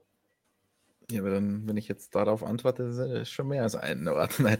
ähm, weil ein Fernando Alonso sehr, sehr schwer zu bändigen ist, ohnehin schon. Und wenn er jetzt noch das weiß, dass er das Team verlassen wird und das Team weiß, dass er das Team verlassen wird, glaube ich, könnte das ein bisschen kompliziert werden, das Ganze. Es ist eine recht komplizierte Situation allgemein jetzt dadurch im Team, das stimmt schon. Nicht ganz so kompliziert ist bei Aston Martin, das haben wir vorhin schon gesagt, wo Fernando Alonso dann hingeht, wo wir letzte Woche hier an dieser Stelle besprochen haben, was für ein Explosionspotenzial dort vorhanden ist nächstes Jahr mit Stroll und beiden Strolls und Fernando Alonso im Team. Und Matthias, nein, nicht Matthias, sondern Profi-Harzer fragt, glaubt ihr, Lance Stroll hört irgendwann freiwillig auf oder fährt er noch viele Jahre oder sogar ein ganzes Jahrzehnt? Ja, der Profi-Harzer würde freiwillig sofort aufhören, gell? Der hat schon aufgehört, schätze ich. Warum sollte er aufhören? Also, ich glaube nicht, dass er irgendwann freiwillig aufhört. Er wird so lange fahren, wie er darf, glaube ich. Also, und jetzt hat er noch einen Alonso als Mentor, der genau das tut. Also, ähm, nee. Aber da bin da ich schon mal gespannt. Hm? Entschuldigung, Markus. Bitte, Christian. Aber da bin ich schon mal gespannt. Der Tag, an dem er seinen Rücktritt bekannt gibt, ähm, wie er das alles begründet und so weiter. Ich kann mir vorstellen, dass es nicht ganz so spannend, vielfältig, tiefgründig sein wird wie bei Sebastian Vettel. Vor wenigen Aber ich glaube, es wird auch, es wird auch Social Media voll sein mit Bekundungen, Thank you, Lance. Ja. Und Nein, aber. Äh, ähm, aber aus anderen Gründen. Schön, dass du weg bist. Nee, um zur Frage zurückzukehren, also ich glaube, bei Lance Stroll sehe ich jetzt auch keinen Grund, warum er aufhören sollte. Was ich mir schon denke, bei so einem Latifi, also wenn du halt wirklich jedes Wochenende nur auf die Mütze bekommst und immer nur am Ende des Feldes bist, natürlich bist du Formel 1-Fahrer, ist geil, ja, aber ganz ehrlich, da gehe ich vielleicht lieber irgendwo in eine andere Serie, bin dort Und wirst da letzter. der Worst Case dann, aber ich glaube schon, dass der vielleicht gut genug ist, um in einer anderen Serie vorne mitzumischen. Und da würde ich dann vielleicht schon irgendwann mal sagen, okay, Formel 1 ist vielleicht eine Nummer zu groß für mich. Gehe ich dahin und mache mich zumindest nicht zum Idioten Wochenende für Wochenende. Aber ich würde Latifi vermissen, ich sage es ganz ehrlich. Also, er ist halt schon der GOAT. Das ist wie im Fußball Harry Maguire. Er ist der GOAT. Da braucht man nicht drüber diskutieren. Aber ähm, Samuel Martin hat gestern eine Frage im Quiz falsch beantwortet. Die lautete, also man musste nur sagen, richtig oder falsch. Und in dem Fall hieß es, Go Tifi ist der einzige Fahrer, nicht Ach, von Mercedes, Scheiße. Red Bull oder ähm, Ferrari, der eine Trainingsbestzeit geholt hat in dieser Saison. Er hat sie ja geholt, drittes freies Training zum Ungarn Grand Prix. Und Samuel Martin hat gesagt, diese Aussage stimmt. Wohlgemerkt, Pierre Gasly, das erste freie Training gleich beim Saisonauftakt und dann noch dein großes Idol, Fernando Alonso, Trainingsbestzeit äh, am Kanada-Wochenende. Ja, das war der Zeitdruck. Es ist, es ist halt, wie gesagt, dieser Druck gewesen. Im Moment, ich muss eine Antwort geben. Es, es, geht ja um Kahoot, also war ja bei Kahoot. Und es geht um Zeit. Und da muss einfach eine schnelle, eine schnelle Antwort geben. Und ich habe halt einfach äh, zu wenig Zeit zum Überlegen gehabt. Aber ja, natürlich, nachdem ich die Antwort abgegeben habe, wusste ich ja, dass es das FP3 war in Kanada. die nee, Zeit nee, ist nee, generell nicht dein Freund, wenn ich mir anschaue, wie du heute in den Stream gestartet bist. Ach, 17 Uhr Streamstart. Aber ich musste meiner Verteidigung um 16.59 Uhr kommt Samuel und sagt, äh, geht Stream heute um Viertel nach oder um halb los? aber ich muss dazu sagen, ich muss auch ein ganzes Studio hier aufbauen. Also ja. Zu meiner Verteidigung. Uh, das, das, das, darfst du bei mir nicht sagen, das weißt du, weil das ist das Wichtigste an der ganzen Sache. Da fange ich jetzt gleich an, Jackie Stewart zu zitieren. Also Vorsicht. Vorbereitung muss funktionieren. Das ist das Gleiche. Äh, Christian hat, glaube ich, sein, sein Buch auch gelesen. Bei mir ist jetzt schon 10, 15 Jahre her oder so. Aber da ist dieses schöne Zitat drin, wenn du zu jemandem sagst, oh, ich bin zum Business-Termin, weil Jackie, wissen wir, hat Unmengen an Business-Termin. Das ist auch das, wo Sebastian Vettel die Anspielung gemacht hat, dass der jetzt ein Konkurrent ist, der ihm bei den Sponsoren die Plätze wegnehmen könnte. Äh, Jackie, wenn dann sagt, okay, ich bin zu spät gekommen, weil da der Verkehr war so schlimm. Ich konnte deswegen nicht kommen. Sagt er, diese Aussage ist komplett falsch. Die Aussage heißt nicht sorry, der Verkehr war schlecht, deswegen bin ich zu spät gekommen, sondern die richtige Antwort ist sorry, ich habe mich schlecht vorbereitet, ich habe nicht nachgeschaut, wie der Verkehr ist und deswegen bin ich zu spät gekommen. Mir ist noch eine Anekdote im Kopf geblieben, die auf das gleiche abzielt aus dem Buch. Und da hat er ein Rennen in Monza mit ganz, ganz, ganz geringem Vorsprung gewonnen. Und da meinte man könnte sagen, ja, es war Glück, dass er dieses Rennen gewonnen hat, weil bei ihm die Getriebeabstufung so war, dass er quasi bis zur Zielgeraden nicht mehr nicht kurz vor der Zielgeraden schalten musste, so wie es ursprünglich war im Training. Man hat es geändert, so dass er dann vor der Ziellinie nicht mehr schalten musste. Und genau deswegen hat er dieses Rennen gewonnen, oder ich weiß nicht, ob es gewonnen war oder ein Platz weiter vorne. Ich meine, jetzt könnte man sagen, ja, ist Glück, weil dann hat er diesen Sprint zur Ziellinie gewonnen. Aber nein, es war kein Glück, es war Vorbereitung. Er hat es im Training gemerkt und hat es dann geändert. Und das ist wirklich eindrucksvoll. Und äh, Samuel, wie hast du dich jetzt nochmal genau darauf vorbereitet, auf den pünktlichen Start? ich habe ein Studio gebaut. ja. Gebaut. Okay. Wow, das, das müssen wir uns definitiv nachher nochmal anschauen und abnehmen, den Bau, ob der so in Ordnung ist und ob der freigegeben ist, ob alle Papiere dafür vorhanden sind. Also für alle Leute zu Hause, die sich das ein bisschen vorstellen wollen, Samuel hat einen Karton auf einen Tisch gestellt und da ist ein Notebook drauf. Es ist ein Studiobau. Äh, es, ist, es, ist nicht ein, es ist nicht ein Karton, es ist auch noch, es sind mehrere Kartons, insgesamt fünf. Ja, drei für den Laptop, zwei fürs Mikrofon, ja.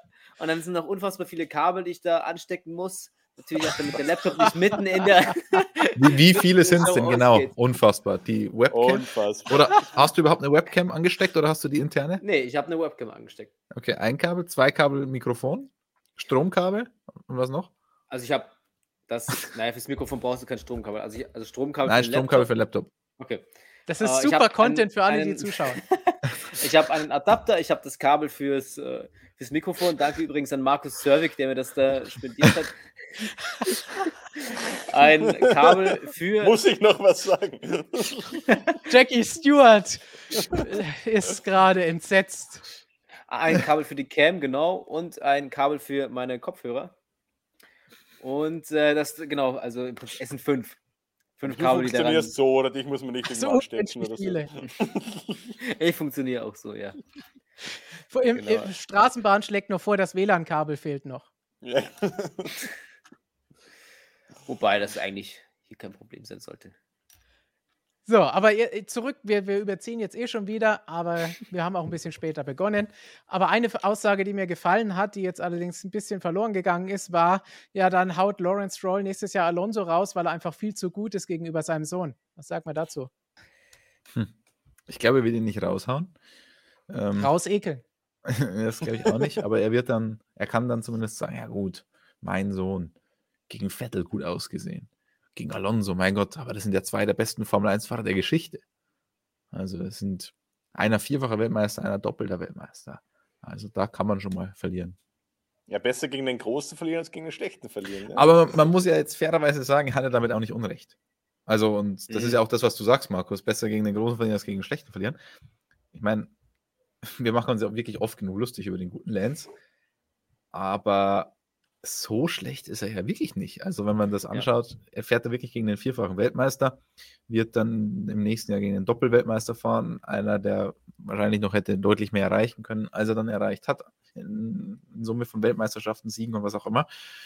Und wird da nicht gut aussehen, aber wird auch nicht katastrophal aussehen. Prognostiziere ich jetzt einfach mal. Und deswegen kann er das auch eigentlich mit Fug und Recht behaupten. Dem stimme ich zu. Gut, dann haben wir jetzt noch eine Frage für Markus von Julian. Und zwar, und das ist, sehr, sehr, sehr schön formuliert, an den geschätzten Herrn Zörwig. Das glaube ich mir. Gab es ja, eigentlich ja. in der MotoGP ähnliche Vertragsmalheurs wie jenes um Oscar Piastri in der Formel 1? Vielen Dank für die Frage. Wenn er sie mich gest nicht gestellt hätte, der gute Julian, dann hätte ich mir sie selbst gestellt heute. Was nämlich in der Formel 1 passiert aktuell mit Oscar Piastri, ist das exakt gleiche, was vor ziemlich genau einem Jahr in der MotoGP mit Raúl Fernandes und KTM passiert ist. Raúl Fernandes ist Nachwuchskader bei KTM durchlaufen. KTM wollte ihn in sein MotoGP-Projekt holen. Raúl Fernandes hatte darauf aber eigentlich relativ wenig Bock wollte lieber zu Yamaha gehen, hat mit Yamaha verhandelt. KTM hat dann gesagt, ja, Moment mal. Also da ist der Fall jetzt ein bisschen anders. KTM hat gesagt, hey, du hast einen, ich glaube, dreijährigen Vertrag war das damals bei uns äh, unterschrieben. Das sagt nur, Raúl Fernandes fährt für KTM. Da wird nicht gesagt in der Moto 2, in der Moto 3, in der MotoGP, sondern einfach nur, du fährst für KTM. Und sie können quasi entscheiden, jetzt zu dieser Saison 2022 holen wir dich in die MotoGP. Das war die Entscheidung von KTM und der musste Raúl Fernandes quasi leben, hat aber dennoch immer wieder nebenbei mit Yamaha verhandelt, wollte dorthin gehen. Ähm, das Ganze ging dann so weit, dass KTM quasi die Notbremse gezogen hat und beim Österreich Grand Prix während dem vierten Training, glaube ich, ähm, eine Presseaussendung rausgeschossen hat. Raúl Fernandes fährt nächstes Jahr für uns MotoGP. Da wusste der nichts davon. Da wussten die beiden damaligen Fahrer im Deck 3-Team, wo er jetzt fährt, nichts davon. Die haben dann quasi, als sie in die Box zurückgekommen sind, erfahren, dass sie keinen Job mehr haben, weil der zweite Platz war auch schon vergeben.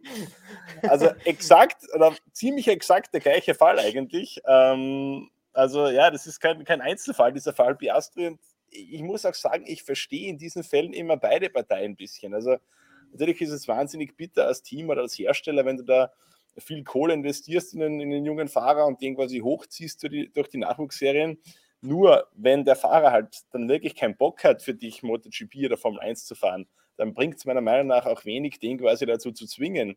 Ähm, wie es aussieht, Rolf Fernandes, der ist jetzt eh nach einem Jahr MotoGP bei KTM Schluss und Pete Beirat vor kurzem mal gesagt, der KTM Motorsportchef, ja, jetzt im Nachhinein betrachtet wäre es besser gewesen, wir hätten gesagt, okay, dann gehst du halt zu KTM, wir suchen uns einen anderen Fahrer, weil da jetzt jemanden quasi zwangs zu verpflichten, das, das bringt halt nichts. Wenn der nicht mit Begeisterung dabei ist bei dem Team, dann wird es auch zu nichts führen. Also ja, ähm, ist, glaube ich, ich denke, dass es in der Vergangenheit durchaus schon öfter gegeben hat. Damals war es halt irgendwie nicht ganz so groß, dass das mit einer Pressemitteilung gleich jeder gewusst hat. Ähm, aber ich glaube, das hat es schon durchaus des Öfteren gegeben und ja, eben auch in der MotoGP.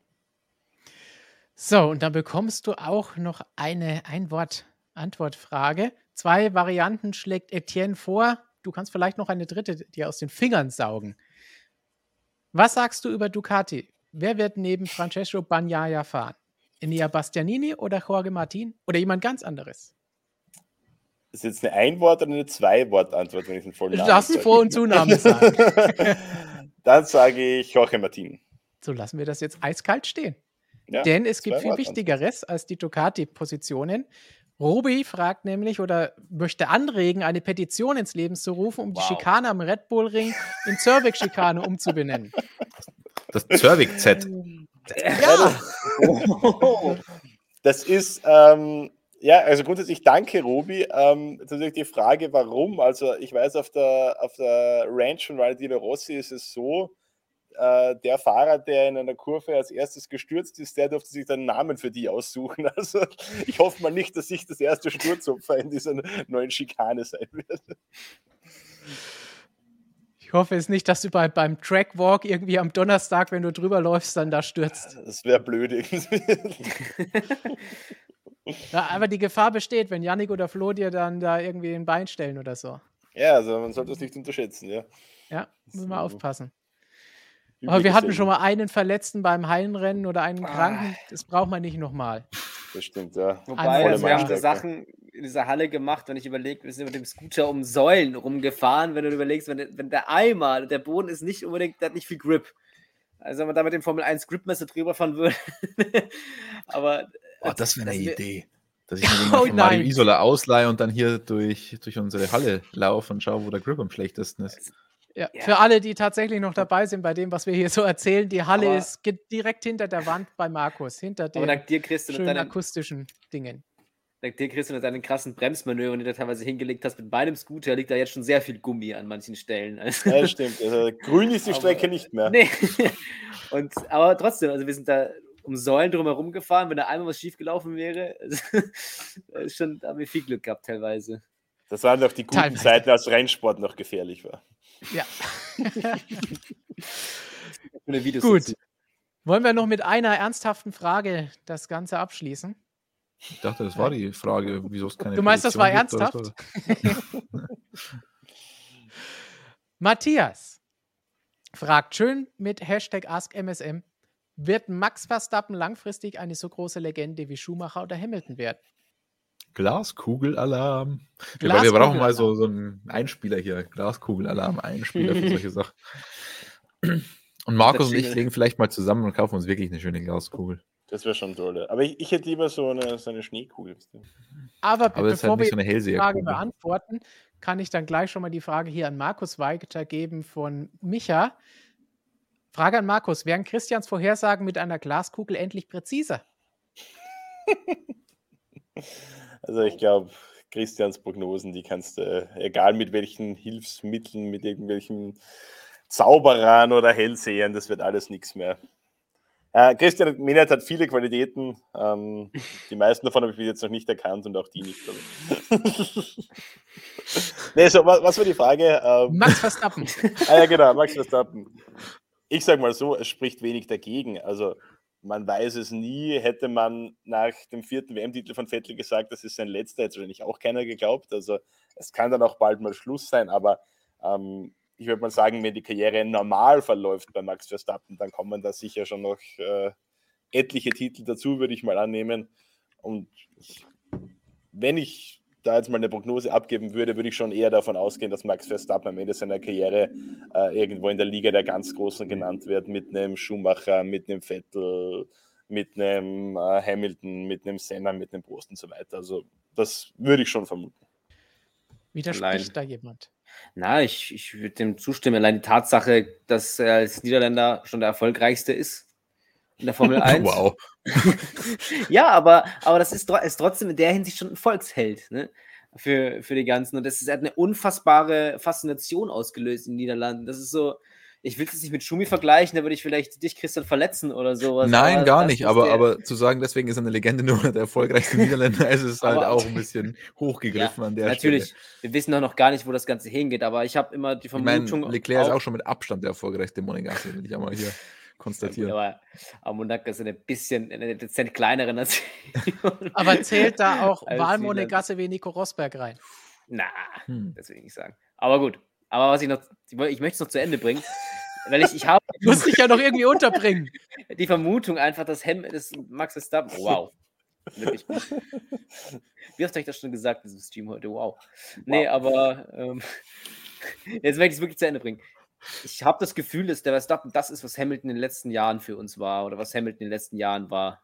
Einfach ich, mit Red Bull, es könnte eine wirklich unfassbare Kombination sein, auch noch in den kommenden Jahren und dass es teilweise echt langweilig werden könnte in der Hinsicht. Danke, Stefan.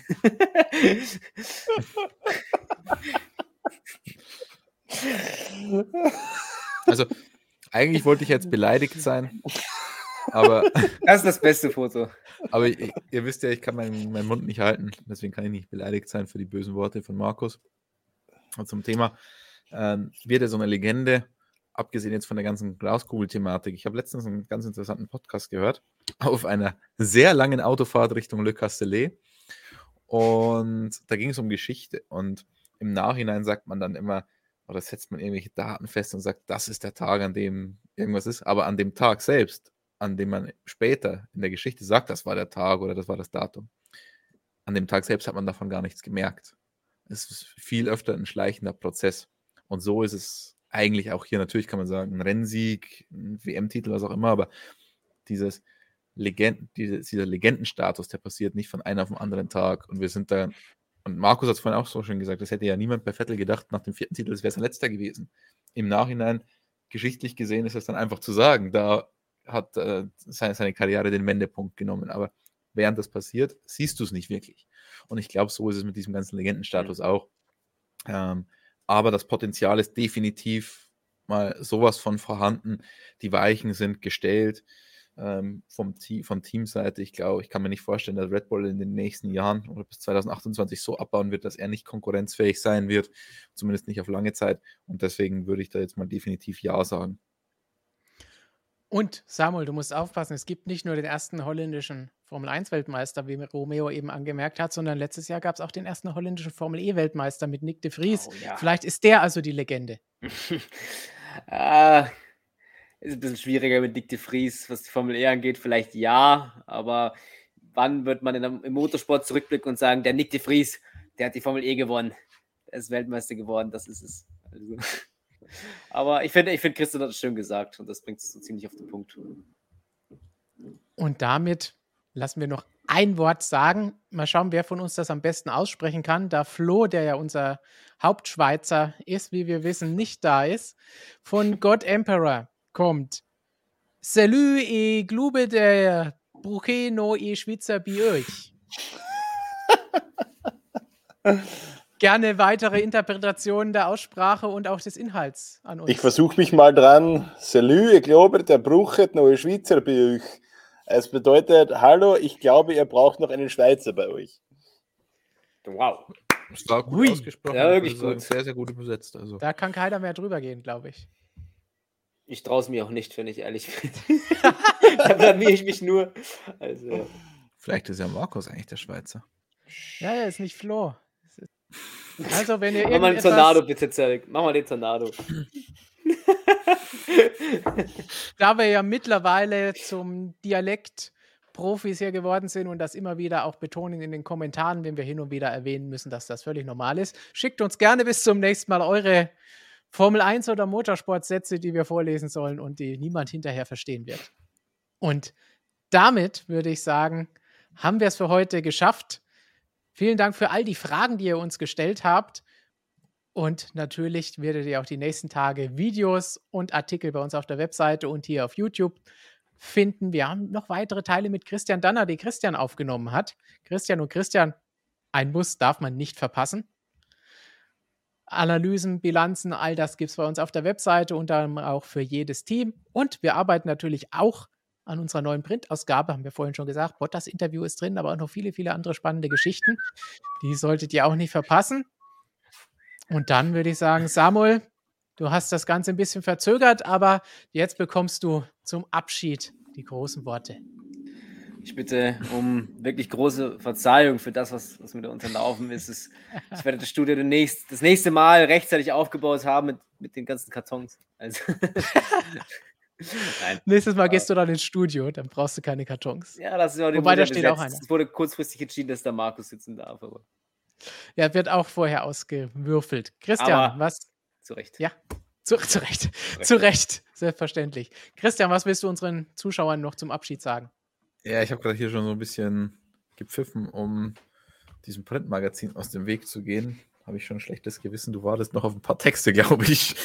Einen habe ich schon von dir. ja. Das ist einer mehr, glaube ich, als der Kollege, der sich als nächstes verabschieden darf. Aber da sind zwei schon fast Ei, fertig. Ah, Wie schreibst du deine Artikel? Du hast noch keinen komplett fertig, aber zwei fast. Ja, der, ist, der eine ist eigentlich schon, es sind beide eigentlich schon komplett fertig, aber ich bin noch ein bisschen am Schleifen. Also es sind noch, Aha. Feintuning. genau. aha. Lässt noch ein paar Simulationen durchlaufen über Nacht, ob es vielleicht besser geht. Gut, Markus, was willst du unseren Zuschauern noch zukommen lassen? Ich will unseren Zuschauern noch zukommen lassen, weil ich es gerade im Chat gelesen habe und weil es mir wirklich ein Anliegen ist. Romeo Leder Gaming hat geschrieben, ähm, davor gab es noch keinen holländischen Motorsport-Titelträger. Fakt laut Bild, ein falscher Fakt. Ich habe ihn zu oft gelesen und zu oft gehört, es ist falsch. Es gab mehrere niederländische Titelträger schon vor Nick de Vries, unter anderem Henk van Kessel und Jan de Vries, die in der kleinsten Klasse der Motorradweltmeisterschaft Weltmeister wurden. Das liegt mir auf dem Herzen. Mit diesem gar nicht so Fun funny Fact. Fact, aber mit diesem Fact verabschiede ich mich für heute. Hat mich sehr gefreut. Danke, bitteschön. Vielen Dank, dass du uns erleuchtet hast. Ist dieser De Vries irgendwie verwandt, verschwägert mit Nick? Ähm, gute Frage eigentlich, ja. Müsste Ich man auch mal nachrecherchieren. Das ist deine Aufgabe, während Robert ja schon ein bisschen länger an der Sarajevo-Sache dran ist. Da müssen wir auch mal wieder schauen, ob es da neue Informationen gibt. Und ich werde jetzt eine richtige Glaskugel vielleicht organisieren, die ein bisschen bessere Prognosen abgibt. Denn wir wissen ja, wie wir heute gelernt haben, der Trend ist unser Freund. Wurde vorhin schon gesagt, ist das unser neues Motto neben Abwarten? The Trend is your friend. Genauso machen wir das ab sofort. Dann haben wir einen Hashtag mehr. Und die Frage beantwortet man auch noch schnell. Ist Stefan der Chefredakteur von motorsportmagazin.com? Ja, und ich finde, wir sollten es öfter mal einblenden und erwähnen. Vielen Dank für diese Information, Christian Mehnert. Vielen Dank, leitender Redakteur Formel 1. Vielen Dank, leitender Redakteur Motorrad, Markus Zörwig. Bitte Und sehr, Herr vielen Dank, Samuel, der immer zu spät kommt und keinen Titel hat. Ach komm. Danke, wirklich. Die werden so äh, Props ausgesprochen für mir. Werkstudent. Nein, du bist unser Head of das Samuel. Martin. Head of, Head Head of TikTok. genau. Und Head of TikTok auch noch. Also so viele Köpfe, Danke, wie du hast, die danke. sieht man hier alle gar nicht. Sollten wir alles mal einblenden, finde ich. Und David, ich will jetzt kein Bild von Samuel mit drei Köpfen sehen. Kann man auch unterschiedlich verstehen. Aber gut. Wir haben heute schon viele, viele Bilder in Köpfe von Zuschauern und auch von uns selbst gebracht. Deswegen damit machen wir nicht weiter. Leid der Studiobauer. Studiobauer. Der vierte Kopf. Was Nein. ist dein vierter Kopf? Studioaufbaumanager, Facility Manager Samuel Martin. Ja. Das ist schon gut. Ja, da kommen ein paar gute Ideen und bevor das noch mehr werden, würde ich sagen, wir hören uns nächste Woche wieder. Bis dahin, ciao. Tschüssi. Servus.